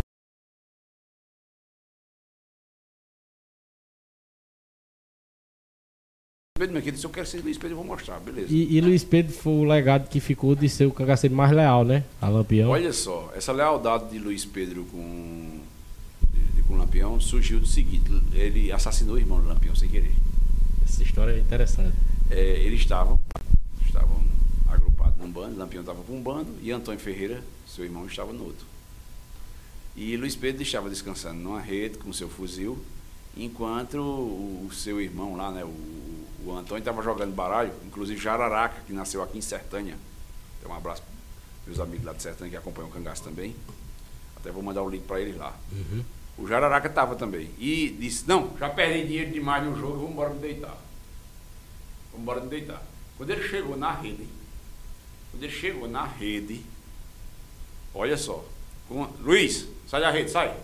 Luiz, quando foi sair da rede, se escorou com a espingarda, com, a, com, a, com, com fuzil, a espingarda lá que ele estava, o rifle. E quando ele foi se escorar, a espingarda acidentalmente disparou. E esse disparo foi fatal, atingindo o Antônio Ferreira. Tem outro relato sobre essa história também, né? Tem, tem, o, que eu, o que eu olhei foi uhum. isso. Eu vi um, um, eu vi no YouTube esses dias, né? Que o cara falou que foi por conta da rede, só que eles brigaram por conta da rede, para se deitar na rede. E na, nessa confusão acabou que o tiro foi acidental, mas foi no meio. Eu vou dizer assim, eh, meu caro Arthur, era muito difícil você querer arranjar uma briga com o Antônio Ferreira. Agora eu vi também isso, que eles brigavam muito entre eles, assim, por besteira. Às vezes brigavam por comida, por besteira Mas, assim, ali, eles saem na tapa e tal. Antônio Ferreira era irmão do Lampião. De Lampião. Inclusive, é, Luiz Pedro ficou com muito medo, né? E, e disse a ele, olha, é, é, é, Lampião disse, você vai agora ficar no lugar do meu irmão e você vai me, me prometer aqui, me jurar lealdade até, né? Justamente. O que aconteceu? Quando na hora que ele matou, inclusive Antônio, ele chamava Padrinho Antônio. Eu acho muito difícil, não estou discordando. Uhum. Não estou discordando, claro. Mas acho muito difícil de, que deu a confusão, né? De ter a confusão de que. Ele porque, tinha respeito por porque, ele. Né? Porque é, é, é, é, Luiz Pedro era um menino novo, assim, da idade do meu ah, filho aqui, 18 anos. E o outro era velho. E, e, e, Antônio Ferreira era o líder daquele dia no bando. É tão do jeito que o próprio Jararaca era submisso a Antônio Ferreira, que era um cangaceiro muito valente. Uhum. Entendeu agora? Por entendi, isso que eu digo, entendi. o confronto foi muito difícil. Aí, então eu fico pela sua história aí. Entendeu agora? Aí o Jararaca o que, é que fez? O Jararaca deu uma surra em Luiz Pedro. Foi, eu ouvi falar também que tinha um, um deles que ficou com raiva que tinha que matar Luiz Pedro. Escuta só, o Jararaca, uhum. Jararaca deu uma surra nele e disse: Tu vais ver quando o Lampião chegar, vice. Tu vai ver quando o Lampião chegar. Entendeu? Agora ele tiraram as armas dele e deram um pau nele, pô. Uhum. Deram um pau no geral dele. Aí o que aconteceu? Lampião soube, soube Lampião estava lá do outro lado. Então o Lampião soube, veio correndo para saber dessa história.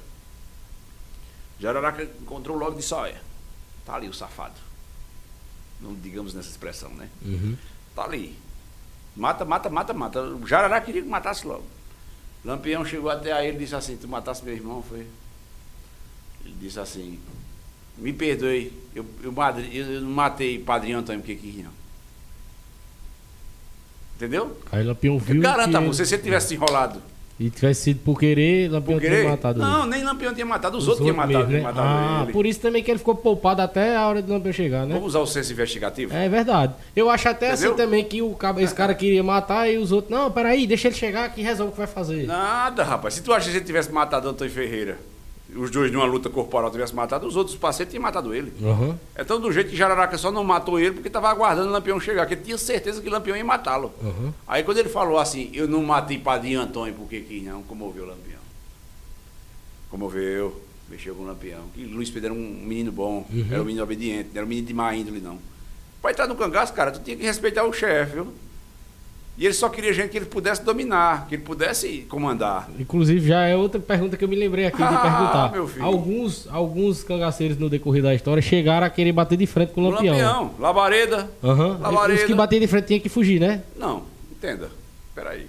Os que batiam. Peraí, vamos, vamos, vamos, vamos, vamos lá. Uhum. Eu sou um cangaceiro, faço parte do bando de Lampião, mas desde que eu tinha uma pequena liderança também.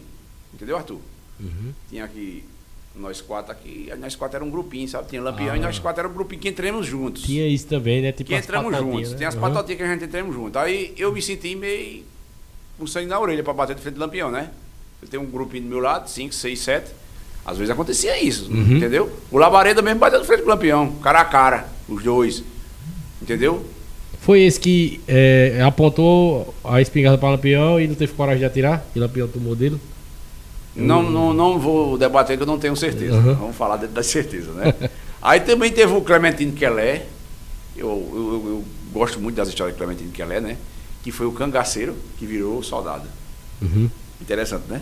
E inclusive trabalhou aqui na cidade de Prata. Morreu aqui na Prata. Oh. Clementino Quelé. Entendeu? Uhum. Sargento Quelé, muito conhecido, muito conhecido pelos pessoal mais velho que, que já fizeram parte da polícia. Sargento Quelé atuou aqui e foi um grande combatente e quase matou o Lampião, viu? Não matou o Lampião por besteira, mas quase matou o Lampião. Entendeu? Iniciou o cangaceiro e depois. Teve uma briga com o Lampião, essa briga eu tô dizendo. Ah. Teve uma briga, separou os bandos, virou volante. Acho que a volante achava bom, não achava? Quando chegava um cara Achava. assim. Teve outros cangaceiros Uma também. força a mais. Teve outro cangaceiro que eu tô esqueci do nome Uhum. dele aí. Alguém me lembra aí depois. Que também virou outro cangaceiro que virou volante. Entendeu? Porque eles achavam bom esses caras que viravam volante para entregar os coitos. Entregar os coitos e também sabia muita coisa que- Exato, Arthur. né, do- da vivência da. Exato. da- Entregar Uhum. os coitos. Entregar os, o lugar onde, onde, onde os cangaceiros se escondiam. Tem uma pergunta interessante aqui que a Almi fez, que eu tava já esperando aqui para fazer ela a você. Você chegou a falar da questão do, do- quando veio a Aero Vargas, né? De Getúlio Vargas. Bacana, E, foi. e Almi perguntou aqui, né? Sila, em entrevista, fala que após a morte de Lampião, o presidente Getúlio Vargas deu anistia aos cangaceiros que restaram. Então, Curisco, mesmo assim, continuou no cangaço. Foi. Ele tinha o direito à anistia, mas ele não Mas, aceitou. mas escute, naquele tempo a gente não existia não existia direito nenhum para o presidiário. O caso até o- o- os direitos humanos, né? não existia, né? Por isso já tinha sido preso. Naquele tempo, meu filho, você era condenado a 10, 15 anos de cadeia, mas você não conseguia tirar nem 3. Eles matavam você dentro da cadeia. Vixe. Por falta de alimentação, Ah, de, entendi, entendi. de condições de, Aham. de manter o preso, essa, de, de, pa- palavra. Esse peste já está condenado mesmo por, por assassinato, vamos matá-lo. Deixa eu. aham. Entendeu? Entendi. Por isso já tinha sido preso. Aí ele não E ele sabia o que era o amargo ser preso, e ele não confiava Uhum. mais na anistia que estavam querendo dar aos cangaceiros. Tá me compreendendo agora? Ele Uhum. não queria mais confiar, porque na cadeia ele judiava muito deles, né? Imagina. Aí o que aconteceu? O Curice resistiu à anistia. Teve gente que não chegou nem a ser preso. Se entregou à polícia, com outro dia foi, foi liberto como um limpo. E, e foi Seus viver processos normalmente. foram todos rasgados. Teve É. uns que eu vi também que ganhou cargo público. Tem, e, o né? 25 virou soldado da Polícia de Alagoas. Eu vi isso Se aposentou com, acho que com uma patente, não sei, de sargento, alguma coisa dessa naturalidade. Eu vi também a história de um, eu não vou lembrar o nome também, mas eu vi a história de um que é, ofereceram a ele um cargo público. Ele não aceitou dizendo que só sabia trabalhar na roça.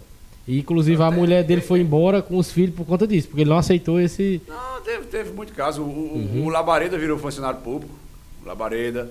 É, tem até um vídeo, né? Tem outro vídeo que é, como é o nome dele? É, esqueci um cangaceiro que virou porteiro lá do Palácio do Governo, poxa.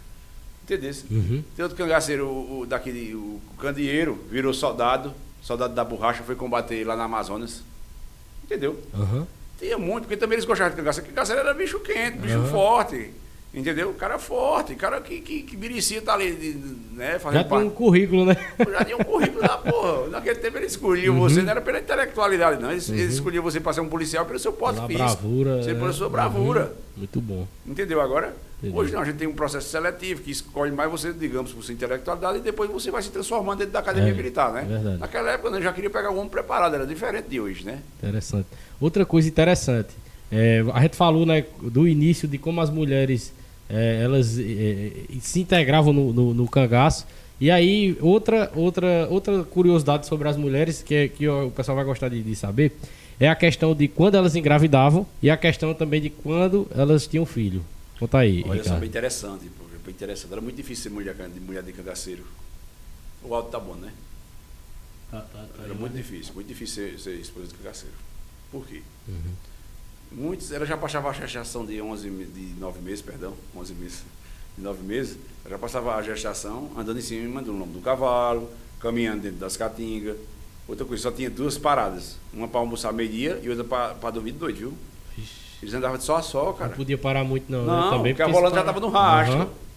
Tinha cantos que ele se sentia mais confortável para passar 3, 4 dias, 15 dias, uma semana. Tinha canto que não, cara.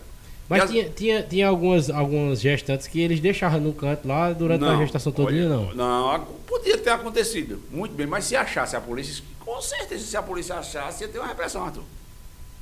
Entendeu? Tanto a quem, a quem acoitou quanto a ela, né? E o choro da criança atraía, atraía as volantes. Isso das crianças eu vi também, que é, criança de jeito nenhum não. não Sila podia fala ter. muito disso no- nos documentários Aham. dela. Ela Lá- participou do Jô, Sila, do Sila, programa Sila, do Jô. No canal do grande Aderbal. Não- não- O Aderbal Nogueira, Ade- Aderbal foi um cara que. Eu acho que eu- Aderbal foi fantástico. Aderbal conseguiu entrevistar muito cangaceiro. Eu acho que eu vi vários vídeos Aderbal aí. tem uma fonte muito massa, viu? Uhum. Cangaceiros, volantes, coiteiros. O cara conseguiu pegar ali todo mundo. E filmou muita gente. Aderbal foi fogo, viu? Eu, gostei, eu gosto muito de assistir. Eu sei qual é, eu vi vários vídeos dele Aderbal. esses dias. Inclusive teve um vídeo que ele recebeu a placa do YouTube de muitas visualizações, É. muitos inscritos. E ele foi com a. Não sei se foi a Sila, foi uma, uma senhora lá que era cangaceira, Ele foi entrevistar ela, já levou a placa Não, e tal. A Derbal ele trabalhou muito bem essa parte da etnografia, né? Essa parte da etnografia, que é essa parte de dessa parte de comunicação visual, né? Ele foi um, foi um dos caras foda mesmo, fo- foda mesmo, que, que filmou o cangaceiro vivo, pegou o cangaceiro. O Amauri, por exemplo, o escritor Amauri e o Frederico Pernambucano de Melo, eles conviveram com o cangaceiro. Escreveram, conviveram. O Amauri, de, nos seus relatos, que morreu agora, o Mecha Amauri morreu recentemente, né? Uns três, acho que uns três meses atrás, e o Mecha Amauri fala muito bem, dizendo que conviveu no mínimo com 60 cangaceiros. Ele viu, viu direitinho. Cangaceiros que como é conseguiram funcionava. ser, fugir, fugir do cangaço, né? Uhum. Foram embora para Minas, São Paulo, Rio de Janeiro, e ele conseguiu encontrar essas pessoas. Sim, isso também que eu ia perguntar. É, é, como você falou, teve até um casal de cangaceiros que foi encontrado em Minas Gerais. Isso aconteceu muito também depois da anistia, depois que o cangaço é, foi finalizado de fato. É, muitos deles não quiseram mais ficar pelo Nordeste, né? Foram para São Paulo, foi para Minas Gerais, foi para Rio de fugiram do Janeiro. cangaço, né? E tiveram que fugir mesmo, com medo de repressões que fizeram muita Uhum. coisa ruim, né? É, cometeram algumas as coisas desagradáveis, né? E tiveram que ir embora mesmo para não ser morto, cara. Famílias, deixaram muitas famílias. Família, órfãos, aham. é, gente assassinada, sequelas, né? Psicológicas, sequelas emocionais, né? Uhum. Essas sequelas a- a- assim, atingem muito o ser humano, cara. Atinge muito o ser humano, né? E tinha, tinha que vazar dali, né? Se você ficasse ali, era arriscado você tomar um tiro, cara. Ser decapitado, porque a lei do cangaço era decapitar o pescoço. Por isso que também, quando mataram eles, fizeram questão de fazer aquilo ali, né? Pra Não, tipo. era. A, lei do cangaço era justamente ter uma decapitação do pescoço, porque a primeira vez era trazer orelhas. A prova que você matou um cangaceiro era trazer as orelhas. Mas aí os caras começaram a trazer umas orelhas meio confusas, ninguém sabia de quem é essas orelhas, não. Aí o cara disse, não, vamos fazer o seguinte. A partir desse momento vamos começar a trazer a cabeça, matar a cobra Pra mostrar provar. o pau, trazer os vestígios, roupa, espingarda, tudo de cangaceiro. E outra coisa, e a, a, a participação da igreja, aí ele dizia, matar cangaceiro não é pecado. A igreja dizia isso. Não é pecado perante a Deus. Eles tinham raiva de. de, de- Claro, tinha Quando Eles raiva. pegavam assim, eles. Não, ele- os padres eles respeitavam muito que os padres assim eram autoridades e além disso era representante de Deus, entendeu? E tinha padres que eram até coiteiros. Por exemplo, tinha muita criança, tinha muita criança que quando nascia no meio das caatingas, ele se aproximava mais das cidades e dava, doava as crianças aos padres. Por exemplo, é, Curisco, com a Dadá, tiveram, tiveram um dos filhos dela chamado Silvio Bulhões, o grande Bulhões, né? Que foi doado ao padre Bulhões. E diziam, e diziam, e eles faziam o próprio registro dentro da mata. Nasceu em tal dia, filho de fulano de tal. Naquela época já tinha já registro de nascimento? Já, já, as, com- as, eles- as- as comarcas já, tinha. Mas eles criavam o deles. Eles criavam porque queriam entregar uma criança Uhum. para saber o ano que ele nasceu e o nome de quem era o pai e a mãe. Uhum. Mas só que a criança não poderia saber que era filho de cangaceiro porque aquelas pessoas eram perseguidas que adotavam o filho de cangaceiro. Eles colocavam o nome biológico deles, no caso, né? Era, era, era, era, era um padrinho, por exemplo, Expedita, filha de. de, de, de a Expedita, filha de, de, Lampião, mas Maria Bonita foi doada ao compadre de Lampião. Ninguém sabia que era filho de Lampião, viu? Ninguém sabia que era filho de Lampião, não. Podia saber, não, rapaz, a polícia ia atrás. E o, o padre Bulhões, por exemplo, criou Silvio Bulhões. Não tinha nem um sobrenome de Curiço, não podia nem ter, viu? Mas casou por antes. O Curiço se casou de jeito. Mandou os cangaceiros chamar o padre na rua. O padre veio, obrigado, chegou lá, casou com Curiço que Dadá, casou. Casou ele num- numa fazenda, ligeiro. E ligeiro, viu? Vai-se embora. Interessante. Tem mais alguma pergunta aqui? É, é, Al- Almir também perguntou aqui. Eu gostaria de saber um pouco sobre a desavença de João Pessoa contra os cangaceiros e o Coronel Zé Pereira. Ih, Vai rapaz, uma coisa. isso aí já é outro assunto, viu, amigão? Mas a gente dá uma Só passadinha, uma passadinha por cima. Uhum. E mas a gente vai, a gente pode até falar um pouco, entendeu? Mas é um assunto bem interessante. Eu acredito que a ligação com, com, com- de João Pessoa com o cangaço foi outra, Diga aí. entendeu? João Pessoa não teve, não teve esse, essa ligação direta com cangaceiros. Ele teve ligação contra revolucionários, pessoas que se revolucionavam contra, o seu governo, o sistema de governo. Entendeu? Aí no caso tinha cangaceiro nesse meio? Não? Augusto Santa Cruz tinha, tinha essa ideia, entendeu? Que Augusto Santa Cruz se juntou a Franklin Dantas, da, da Teixeira, Ele era rebelado contra o governo. contra o governo. E começaram, Ah, invadiram mais de 20 cidades aí na, na, na Paraíba, daquela região ali do sertão. Tipo, pra ter o controle no lugar Era, do, do governo do estado. Justamente, o Coronel Zé Pereira era muito forte, né, da Revolta de Princesa, né? Ele queria Uhum. sua própria administração, né? ele, seu próprio território, queria que mandava era eu, né? Tinha muito isso, né? Tinha muito isso. O Coronel Zé Pereira foi muito forte, lutou Uhum. contra o Lampião, né?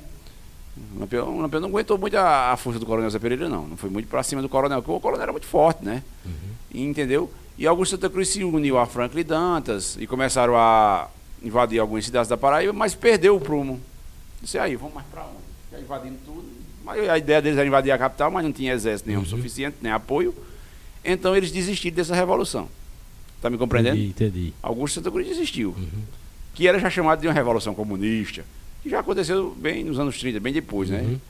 E porque as brigas, as brigas dos cangaços, eram mais sertanejos. Era briga mais na região Era sertaneja. mais local mesmo. né? Era mais na Uhum. região sertaneja. Tem relatos deles pelo litoral, não.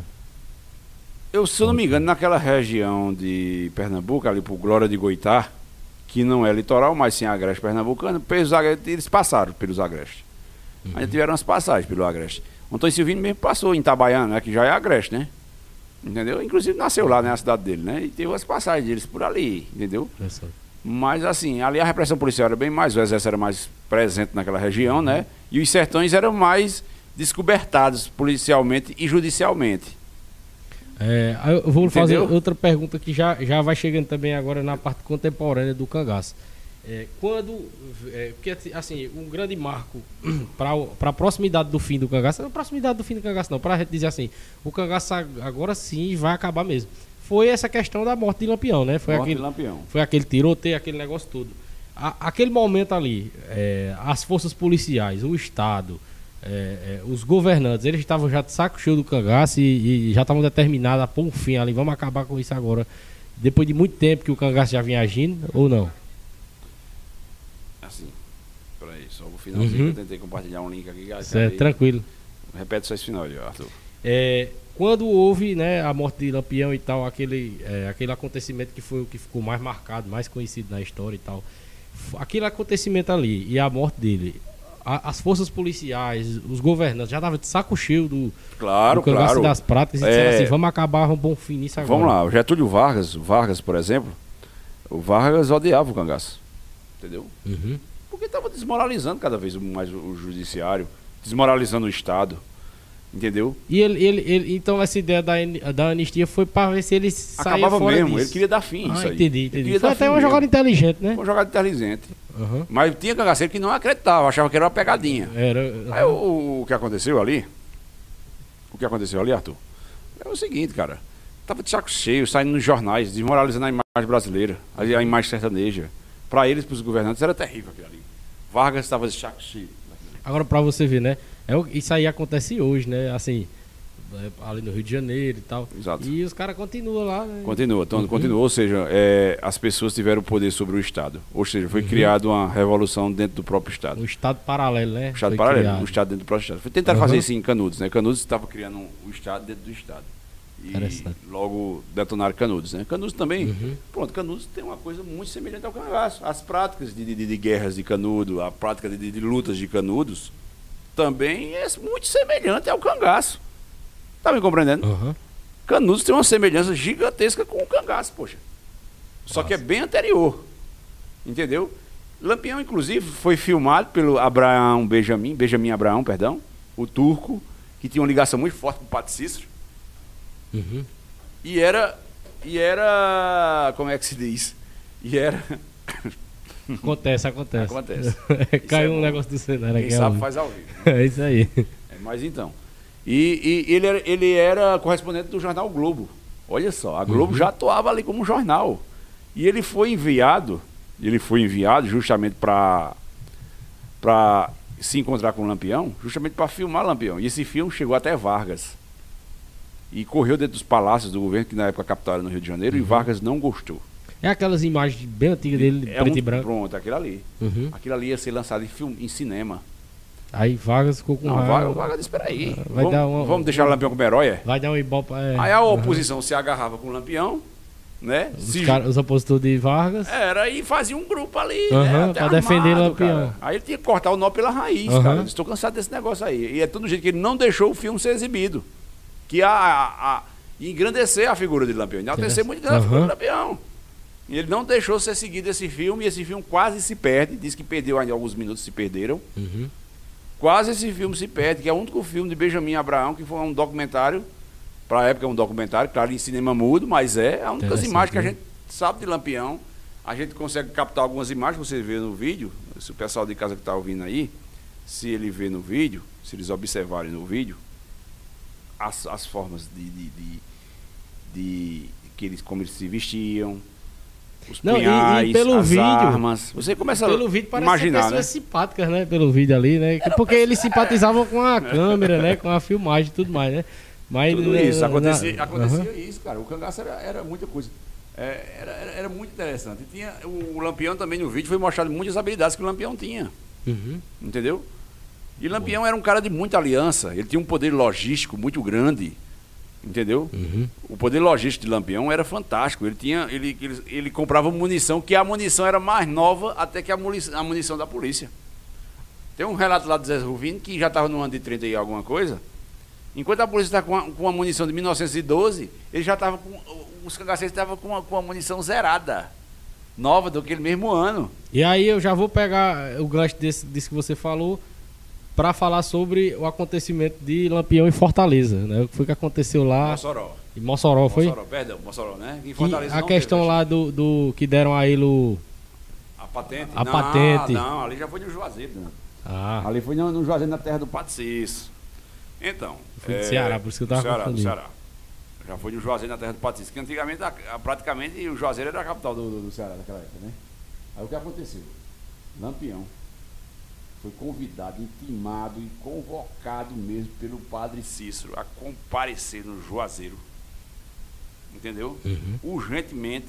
E ele tinha um enorme respeito pelo padrinho Cícero, meu padrinho, meu padrinho Cícero, porque o padrinho Cícero, é, ele, ele do tipo, protegeu muito a família de Lampião. Que a família de Lampião também era perseguida, teve irmãs mas mulheres. todos respeitavam o Padre Cícero, né? Todos, Interessante, todos. né? Uhum. E o padre Cícero chegou e disse, olha, vem aqui até a mim, que eu preciso conversar com você. Um assunto muito interessante. Chegou aqui e disse, diga o que é. Está tendo aí uma tal de coluna Prestes. Uma tal de coluna Prestes, que está cada dia avançando. Já passou por vários estados aqui do Nordeste e vai vir para o Ceará. E era, essa coluna Prestes, era contra ao governo. Entendeu? Uhum. E você vai ter que lutar contra elas. E em troca disso a gente vai dar armamento, fardamento e dinheiro. E uma patente de capitão. Ah, Aí o Lampião olhou assim gente, tá feito. o eu negócio." vou na hora. Como é o negócio aí, Padre Inciso? Como é esse negócio? Aí explicou direitinho mais, cada vez mais.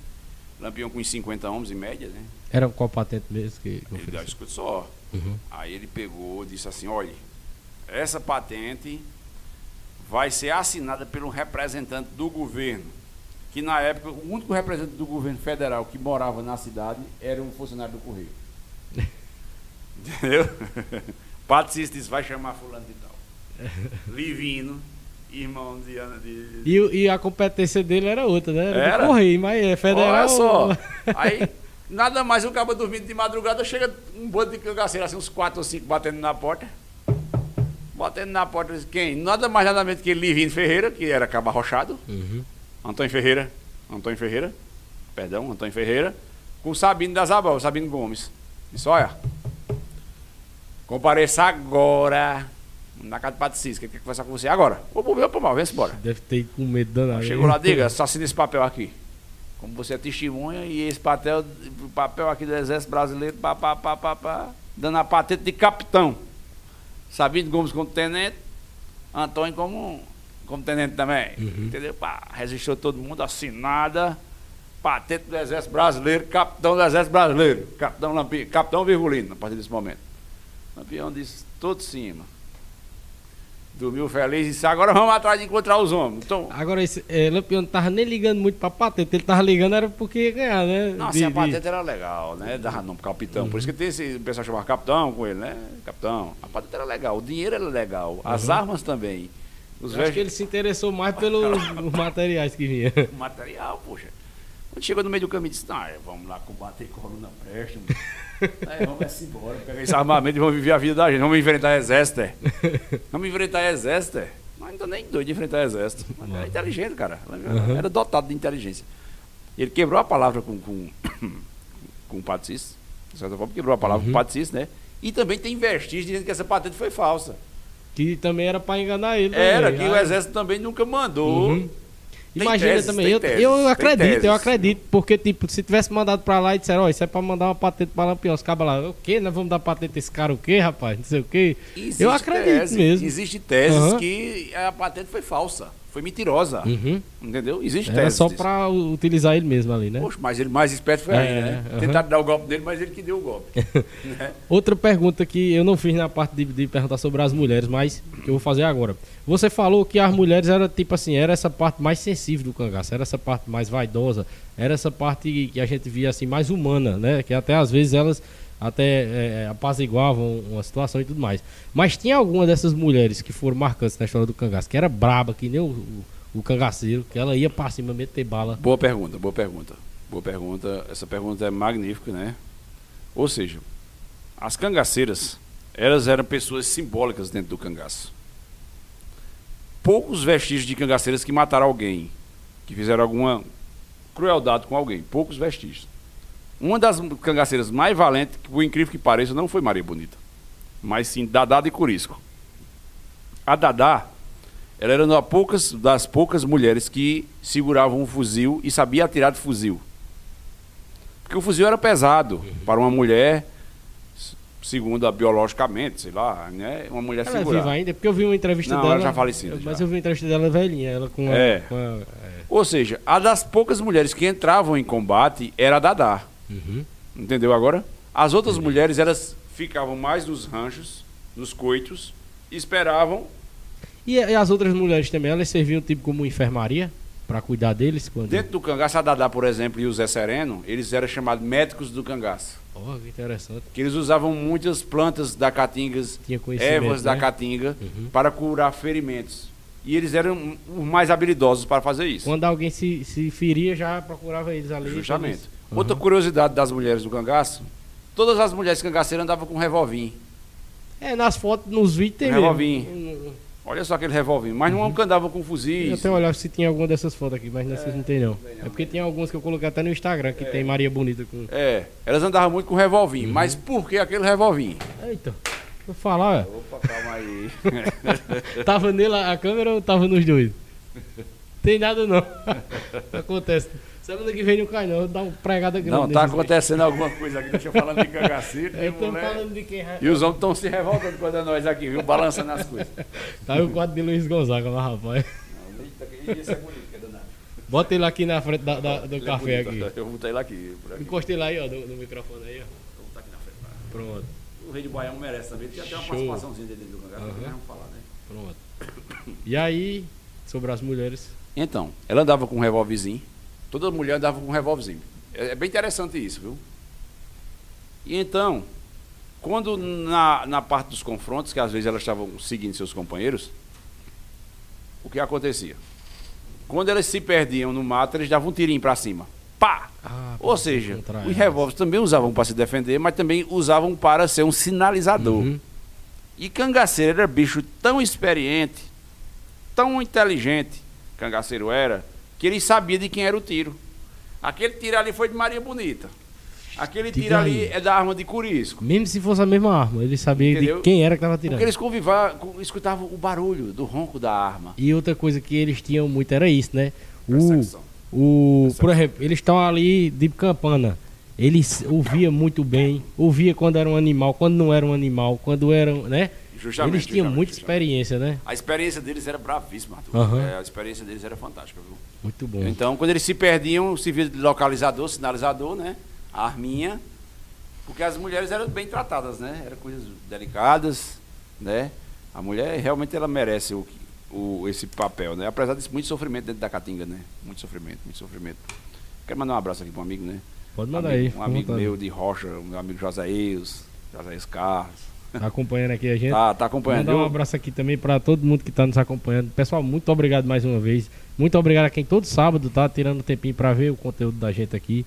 É, vou mandar um abraço aqui rapidamente aqui para todo mundo que está acompanhando. Rômulo, Wesley, Axel, Angélica, Fábio, é, o Kilderes, um abraço. É, Andriel, é, Sérgio lá de São Paulo está acompanhando também. Silas, Ravel do Carabina tá acompanhando a gente também. Valeu, Ravel. Falando nisso também, o Carabina lançou agora um podcast também. Acompanha, pessoal, muito massa. Ele já lançou o primeiro episódio com o Claudinho, filho de Deginha do Monteiro. É, Cris Queiroz, um abraço, vai participar aqui da gente também no papo sobre ufologia. Ranieri, um abraço. Ana Vitória e Vivicel. Um abraço para todos vocês que estão nos acompanhando. E aqui, continuando, é, Ricardo, é, eu tinha mais uma, mais uma curiosidade que agora me fugiu, mas que daqui pro final a gente, a gente traz. né? E eu trouxe aqui umas perguntas né, para a gente finalizar aqui, mas que eu acho também que vai dar um papo aqui, essas últimas perguntas, porque tem, é, é até meio que polêmica, viu, as perguntas. E a mais polêmica de todas eu deixei pro final de tudo. É, a gente viu muito sobre o, o- a origem do cangaço, como eles viviam, como eles agiam. A gente lembrou também aqui alguns fatos de crueldade e, de, de- das estratégias. A gente viu também algumas coisas que é, é, mostram também que eles eram também sofredores, que eles sofriam em muitos aspectos. Mas aí é o que eu vou lhe perguntar agora. Os grupos do cangaço, na, na- na época que viveram, eles eram considerados como os criminosos do Nordeste, né? Era considerado como as pessoas que viviam à margem da lei ali, né? Vive, vive à margem da lei é bandido, era considerado um cangaceiro. Você vê nos dias de hoje, é, hoje é, nós temos um mal muito grande na nossa realidade, que é as facções criminosas, que estão, infelizmente, por todo o país. Você vê é, resquícios do cangaço nas facções criminosas, você vê práticas de facções criminosas hoje no Brasil é, e e nos estados do Brasil, É muito semelhante. semelhantes ao que o cangaço fazia. Semelhante, semelhante demais. A forma de, de agir. né? Se você pegar as facções criminosas hoje, às vezes elas nem sabem que isso aí do cangaço. entendeu? Ele já vive porque vinha conhecendo outros cabas do mesmo meio, O né? cangaço teve até a, a- a influência do banditismo muito grande, né? Uhum. As práticas que eles usam, os, os tribunais que eles, que eles, que eles condenam A lei que eles pessoas, mesmos. As leis que, Aham, naturais que eles criam, aham. é muita coisa semelhante ao. Isso aí foi originado no cangaço, né? original. Infelizmente eles E- herdaram a parte ruim. Verdade. A parte ruim do E, cangaço. e ainda vou. Não E tem a fala, parte boa. não fala a parte boa, não, que vai ser a última pergunta. Tá bom. Eu- eh, vamos falar só isso. Então você vê que, inclusive, eu vejo uma, uma semelhança, né? Inclusive, na época que estava tendo muita questão de assaltos nos interior e tal, de eh, a- a- os caras se Novo esconder. cangaço, novo cangaço. É, do novo Cangaço que, chega, que chegou a ter reportagem no Fantástico e tudo mais, né? Os caras que, que, que se titulavam como se fosse o novo Cangaço, né? É, o aparato policial hoje para combater esse tipo de esse tipo de como é que se diz Pode vir, tranquilo, pode de vir. ação ah, Tranquilo. Ah, pra tirar foto é? é, ele tirar não, foto não, da gente? prosseguir o assunto. Vai, pode lá, prosseguir. vamos lá, Vai vamos ficar à lá. vontade se quiser vir aqui pegar qualquer coisa aqui. De boa. Então, a, a forma que ele entendeu é, como era a pergunta mesmo me perdi.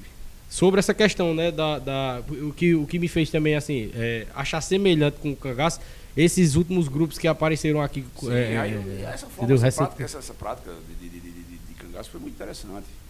Né? Isso não foi copiado por muitas gangues, Uhum. né? O novo cangaço, pena que o aparato policial é diferente hoje. Pena não, graças a Deus, né? Nosso aparato Uhum. policial é muito bom hoje. Entendeu? Muito bom. É helicópteros, é meio de comunicação, Uhum. é veículos potentes, armamentos potentes. A polícia ela deu uma, uma, uma, uma evoluída muito grande Uhum. E também foi como, obrigado. e como né? a gente falou, né? Que, e além disso, a polícia se adaptou a, toda, a, todo, a todos os locais, né? Vamos dizer assim. Por exemplo, vamos dar um exemplo aqui da Paraíba e do Pernambuco. A gente tem a polícia que é especializada na rua, tem a polícia ambiental, que, que é mais para a parte de crimes ambientais e tal, mas tem também a polícia especializada de agir nessa, nesse terreno de Caatinga, né? E quem eh, trouxe para o Brasil essas práticas militares dentro da Caatinga foi o cangaço, né? E obrigou as forças de segurança a, a ter é também. maravilhoso, né, cara? Mas Cangaço Uhum. é fantástico, né? E tem esse ato né, de explorar. Tem as coisas boas também, né? Que, Uhum. que dá para explorar dela. Tem as coisas ruins, tem medianos, tem Uhum. várias fontes de, de visões. O cangaço hoje é um grande ponto de interrogação e de visão. Pronto, a gente falou da parte ruim, né? Assim, que é, a parte ruim da, da, da criminalidade que eles tinham foi herdada por, por, por algumas facções que hoje em dia delinquem né, e, e agridem a sociedade utilizando dessa parte ruim. Mas agora é o que eu vou lhe perguntar. O que o cangaço nos trouxe de bom? O que você vê assim como uma coisa boa que veio deles, que originou-se deles e que hoje a gente tem na- nas nossas vidas? Vamos lá. Vamos lá.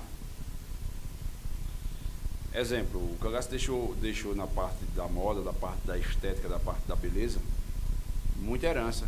Essa sandalhinha de couro que a gente veste hoje, aquelas bolsinhas de couro que as mulheres vestem hoje, alguns frisos, alguns lacinhos de cabelo. Chapéu aí. Veio a parte de artesanato Uhum. também. E hoje tá bacana. em alta, tá virando uma identidade visual, do- não só do Muito nordestino. grande, Esse chapéu por causa da Juliette lá, né? Que foi. Justamente. Ela usa esse chapéu, a moda né? Maria Bonita foi explorada na França, Aham. foi levada para exposições na França, roupas de Maria Bonita. Como eles eram tão avançados na época.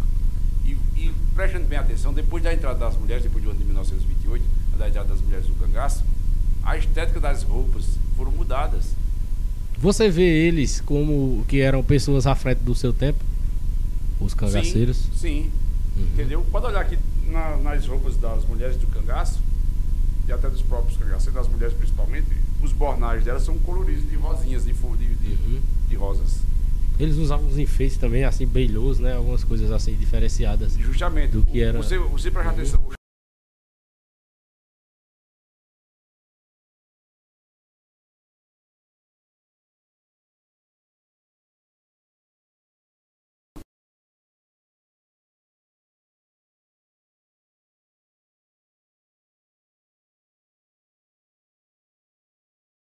Usava perfume francês, perfume francês. A Maria Bonita usava perfume francês. Caramba. O, o, o, o Lampião tomava uísques, vinhos caros. Talvez eram pessoas assim que, eu- que andavam mais limpo do que quem vivia dentro de casa. É, do que muita coisas. gente que vivia dentro de casa. né? Vamos generalizar, não, né? É, tem, tem essas questões de Lampião. Muito bom, cara. E o Lampião era um homem fino, refinado, sabia ler, sabia escrever. E isso era muito interessante para o cangaço. Entendeu? Ele era um cara Uhum. além dos anos dele. Entendeu? Dizem, dizem que até missa ele celebrava, cara. É, o Lampião. Eu vi também falar que ele tocava sanfona bem. Não sei se é Não verdade. sei desse vestígio. Eu sei que ele era um exíbio costureiro, Uhum. alfaiate, muito bom. E também artesão de couro, mestre de couro. Era eles mesmo, né? Que fazia as roupas. Ele deles. mesmo. Ele, e ele trabalhou, antes de entrar no cangaço, ele trabalhou muito tempo com isso aí. Massa. É, tem uma pergunta aqui de, de Ravel. Eu acho que, é- que você chegou a falar disso du- durante o programa. Mas com mais, falar mais com mais ênfase agora, né? Sobre o tempo de Curisca em Monteiro, antes de entrar pro cangaço. Olha, é, ô Ravel, essa pergunta é bacana, cara, bacana. O problema é fonte, macho. É fonte, que a gente tem muito pouco. Uhum. É, eu perdi o contato da- das fontes do Guerreiro Togado, entendeu? Que a, não sei se fala tão específico, talvez nem fale do Guerreiro Togado. Entendeu? Talvez nem fale. Mas essa questão de curisca aqui é bacana, mas o problema que a gente, para entrar nesse detalhe, é fonte. Uhum. Entendeu? Eu já vi em vídeos, mas aí da onde veio a fonte do vídeo? É verdade. Tem- já- e tem muito isso também, né? Na, na causa do cangaço, que é, tem muita coisa relativa, né? É, você pode Uhum. ver isso também na biografia falando sobre, sobre Curisco, na biografia Uhum. do Curisco. Ele passou, morou aqui no Areal, trabalhou como vaqueiro, que já ia, vinha foragido lá de Alagoas. Uhum.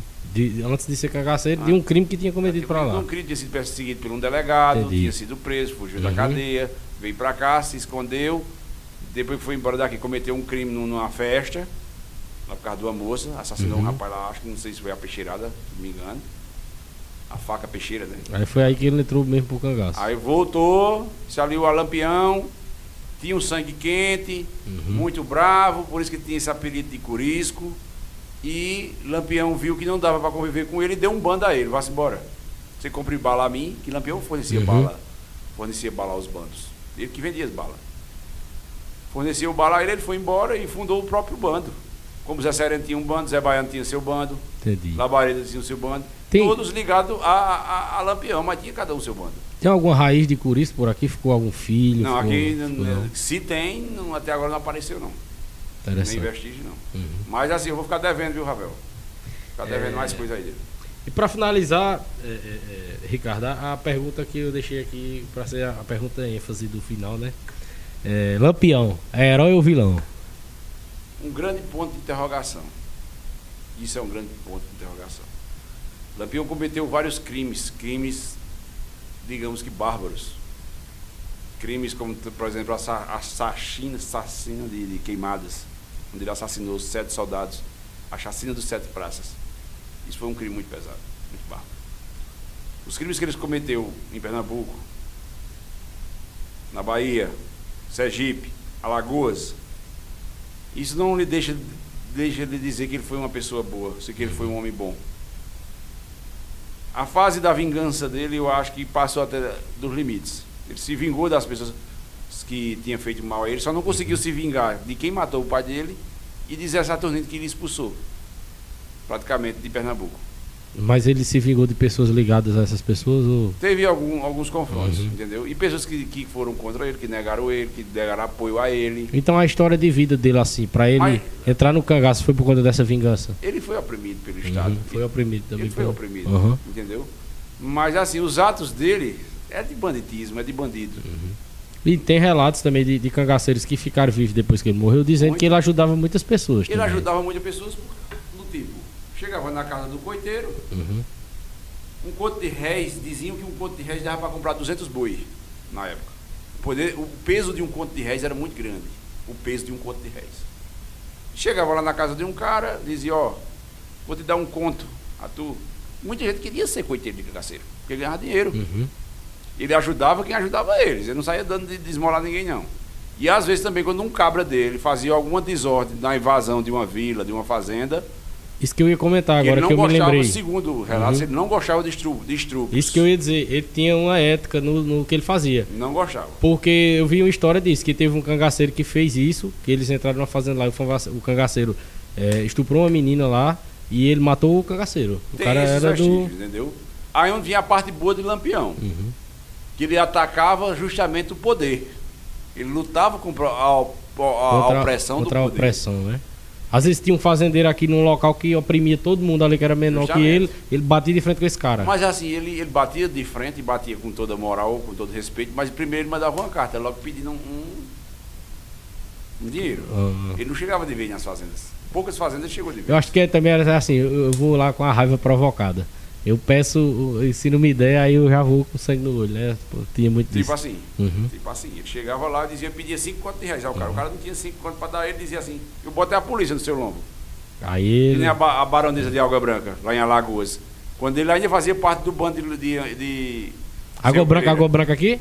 De Alagoas. Tem uma água branca em Alagoas, no Alagoas, caso. Alagoas. Aham. Não, na Paraíba, infelizmente, teve poucos passagens de Lampião. Foi logo na primeira fase Lampião. Infelizmente ou felizmente? Felizmente. Felizmente. Aí lá ele, ele, ela, ela disse, eu, ele pediu 200, não sei, não sei se chegou a isso tudo, não, 200 conto de 20 conto de réis. Uhum. Ela disse, eu pego esse dinheiro e compro todo de bala para dar na cara dele. Eita. E chamou a polícia, ela como tinha um poder, acionou o Estado, o governador, na época era o presidente, chamava né, o governador do Estado, Uhum. mandou o reforço policial para lá, a polícia passou 30 dias lá em Lampião, não atacou a cidade. Quando a polícia foi embora, Lampião entrou dentro da cidade. Ah, rapaz. E roubou as horas da baronesa, que era uma, que era uma pessoa finíssima, uma pessoa rica, de renomeada nível Estado, invadiu a casa dela, saqueou, levou o perfume dela, joias dela, desfilou com a, com a senhora de mão, de mão abraçada no centro da cidade, humilhando-no Ele mesmo. tirou onda mesmo, bicho. Entendeu? E não tinha efetivo policial para combater ele lá. E ele tirou a onda mal do mundo. Ele ficou muito famoso por causa desse roubo. Foi um dos maiores assaltos de Lampião que ele fez. Inclusive as joias da baronesa estavam sobre guarda de Maria Bonita quando ela foi assassinada. Tava usando a Ainda estava usando, assim, uns baronesa. 10 anos depois, Aham. 15 anos, ainda estava usando. Ah, rapaz. Entendeu? Que eram caríssimas as joias da baronesa. Então, mas aí pra concluir, é, na sua opinião, ele em, em alguns é relativo. Ele foi, relativo. foi vilão, mas também foi herói. Nos, nos fatos da de algumas vinganças, que a, a vingança também não é bem quis diante de Deus. Né? A vingança não é bem quis diante de Deus. Independente de como ela seja, é verdade. Mas ele foi expulso né, do Estado, ele lutou contra essa Uhum. opressão, mas teve um momento que a vingança perdeu o sentido. Entendeu? Uhum. Ficou só a crueldade. E teve um momento que ele tinha que sobreviver daquilo ali, porque ele disse, ó, vou abandonar o cangaço. Não era bem assim. É, agora não tinha mais como. Não além, mais do, como. além do que, ele era o nome principal ali. Justamente. Ia- ele, ele ia acabar de difícil, jeito mesmo. Era difícil, Arthur. Ele ia acabar morto mesmo, não tinha pra onde Para não. um grupo que era um, um grupo de estudiosos, de estudiosos, pesquisadores, Uhum. adoradores do cangaço, tem ele como bandido social. Mas Uhum. essa palavra bandido é muito difícil você ter um bandido como um rei. Uhum. E para outros ele foi um, assassino, um estrupador, uma pessoa de mau caráter, de mau conduta. Vai depender da visão. A visão é muito relativa. É, relativa. É muito relativa. É, E depende de onde você mora também. Porque, tipo, às vezes eu moro ali numa cidade do Alagoas que nessa minha cidade ele só chegou e ajudou. Não, eu- Mas em outra ele já chegou e desmantelou tudo. Ele foi o rei do cangaço, porque realmente de todos esses cangaceiros que a gente citou, Luiz Padre, Jesuíno Brilhante, Lucas da Feira, Cabeleira, Senhor Pereira, Adolfo Rosa Meia-Noite, Meia-Noite e todos aí, ele foi o melhor. Porque ele, Ele foi o melhor. ele teve feitos que ninguém teve, né? Ele Por isso teve- que ele ficou com uma referência Ele foi o rei. Que as estratégias dele, foi, estratégia de, de Aham. guerrilha, de combate, a polícia dele foi muito mais eficaz 10 mil vezes do que os outros cangaceiros anteriores dele. Ele mudou a estética também do cangaço, ele mudou a estética da polícia, ele mudou a estética do judiciário. Do. E uma coisa, e tem uma coisa boa, positiva, então, que fala agora do Estado. Uma coisa positiva que, que o cangaço pode ter trazido pra gente, né? O, as pessoas que eram mais humildes, que eram mais pobres, eles eram muito massacrados, né? Pelo sistema, pelo, sistema. Estado. E talvez muitas das coisas que os cangaceiros fizeram, fizeram com que o Estado e o governo olhassem diferente pra quem era mais humilde, né? Ele Muitas não- políticas públicas podem ter sido também ocasionadas por conta do cangaço Assim, da, Arthur, ele- da atuação. Ele não era muito Robin Hood, não, viu? Uhum. Ele era muito Robin Hood, Era não. Ele não. servia quem servia a ele, né? Ele ajudava Ah. quem ajudava ele. Agora acontecia também, alguém chegava numa vila e dizia, capitão, minha filha está passando por uma doença, meu filho, meu marido, não sei o quê. Ah, vai depender da pessoa, ele, ele, às vezes que ele ajudava. Aham. Ele tinha compaixão. Entendi. E ele era muito rico. Tinha muito dinheiro. Ele roubou muito a vida inteira. Uhum. Entendeu? O cara roubou a 20 conto de réis. Um conto comprava 200 boi, quanto dinheiro esse homem não tinha? Então é isso, Ricardo. É, gostaria de agradecer, cara. Muito obrigado pela presença, muito obrigado por ter aceitado o convite. Esse papo foi muito bom, foi muito bom mesmo. Vai, eu vou fazer vários vídeos aqui desse papo aqui, eu vou te mandando aí. Uhum. Bacana, bacana, vá mandando, vá compartilhando. Eu quero agradecer a você né, pelo convite, e os meninos aqui né, do estúdio, né? Que, que estão aqui prestigiando, né? Que Uhum. têm paciência com o papo da gente aqui, a gente conversando, né? Às vezes tem é. Já finalizar já os agradecimentos total, pode ficar à mas vontade. meus amigos, né, apoiadores Uhum. que eu tenho, um abraço para José Wilson, que eu já mandei, né, lá em Patos, grande amigo meu, ao meu amigo Eduardo, que é policial militar lá no Rio Grande do Norte, que também gosta muito do cangaço, a gente sempre discute, a gente sempre conversa. Tem meu amigo aqui, Marco Aurélio aqui de Monteiro aqui, meu amigo Leonardo também, que é policial civil aqui, que gosta também dessas conversas, desses papos, né? E muita gente que, que gosta muito de cangaço. Às vezes eu sinto muita falta de debater cangaço aqui em Monteiro, porque às vezes as pessoas não têm interesse por esse tema, viu? E quem tiver interesse por esse tema, por favor, me procure. Pelas redes sociais Uhum. você pode me achar. Gente ter uma roda de, de conversas assim. Eu me sinto até gratificante. Tive uma conversa também com meu amigo Neto Maracajá, um abraço para Neto. Né, Neto até gosta muito do cangaço, ele disse que, que eu também inspirei um pouco ele. Até um abraço para Neto, né? Eu gosto também de- dessas Uhum. conversas, né? E me sinto muito elogiado com isso, né? Então, pessoal, estou sempre também à disposição de palestras, estou sempre à disposição de, de, de- de- de vídeos e Uhum. cada dia mais se aprimorando, né? Um abraço para todos esses pessoas, meus apoiadores. E quem quer acompanhar o Ricardo mais de perto, eu marquei ele no Instagram lá do PBcast, nas publicações que, que eu postei divulgando. Tá no feed também o Instagram dele. É só seguir ele, entendeu? E quiser entrar em contato para convidar ele também para um debate, para uma conversa, entre em contato pelo Instagram dele. É, eu gostaria também de agradecer a todos os que estão acompanhando a gente aqui, a todos que nos acompanham também durante a semana nas outras redes sociais. É, quem acompanhou hoje ainda não se inscreveu no canal, se inscreve aí no canal, pessoal. Se puder, deixa um like aí que vai estar ajudando muito esse projeto aqui, vai estar apoiando muita gente. E quero agradecer também a Monteiro TV, da pessoa de Rodrigo, ao Jorge, mais uma vez, Jorge, muito obrigado pelo apoio, muito obrigado, muito obrigado mesmo. E é isso, até o próximo PBcast e assim, para finalizar hoje, eh, eu queria até para falar para você também que esse projeto do PBcast é para trazer várias realidades diferentes, várias histórias diferentes Bacana, bacana. que a gente tem não só na Paraíba, até fora também, entendeu? Uma pessoa que esteja de passagem por aqui quiser participar, a gente vai estar trazendo para cá, entendeu? E vários temas vão ser abordados aqui, várias temáticas, várias histórias. É, no próximo sábado vai ser muito interessante. Eu acho que eu nunca vi esse tema ser abordado aqui na região, que é o tema da ufologia.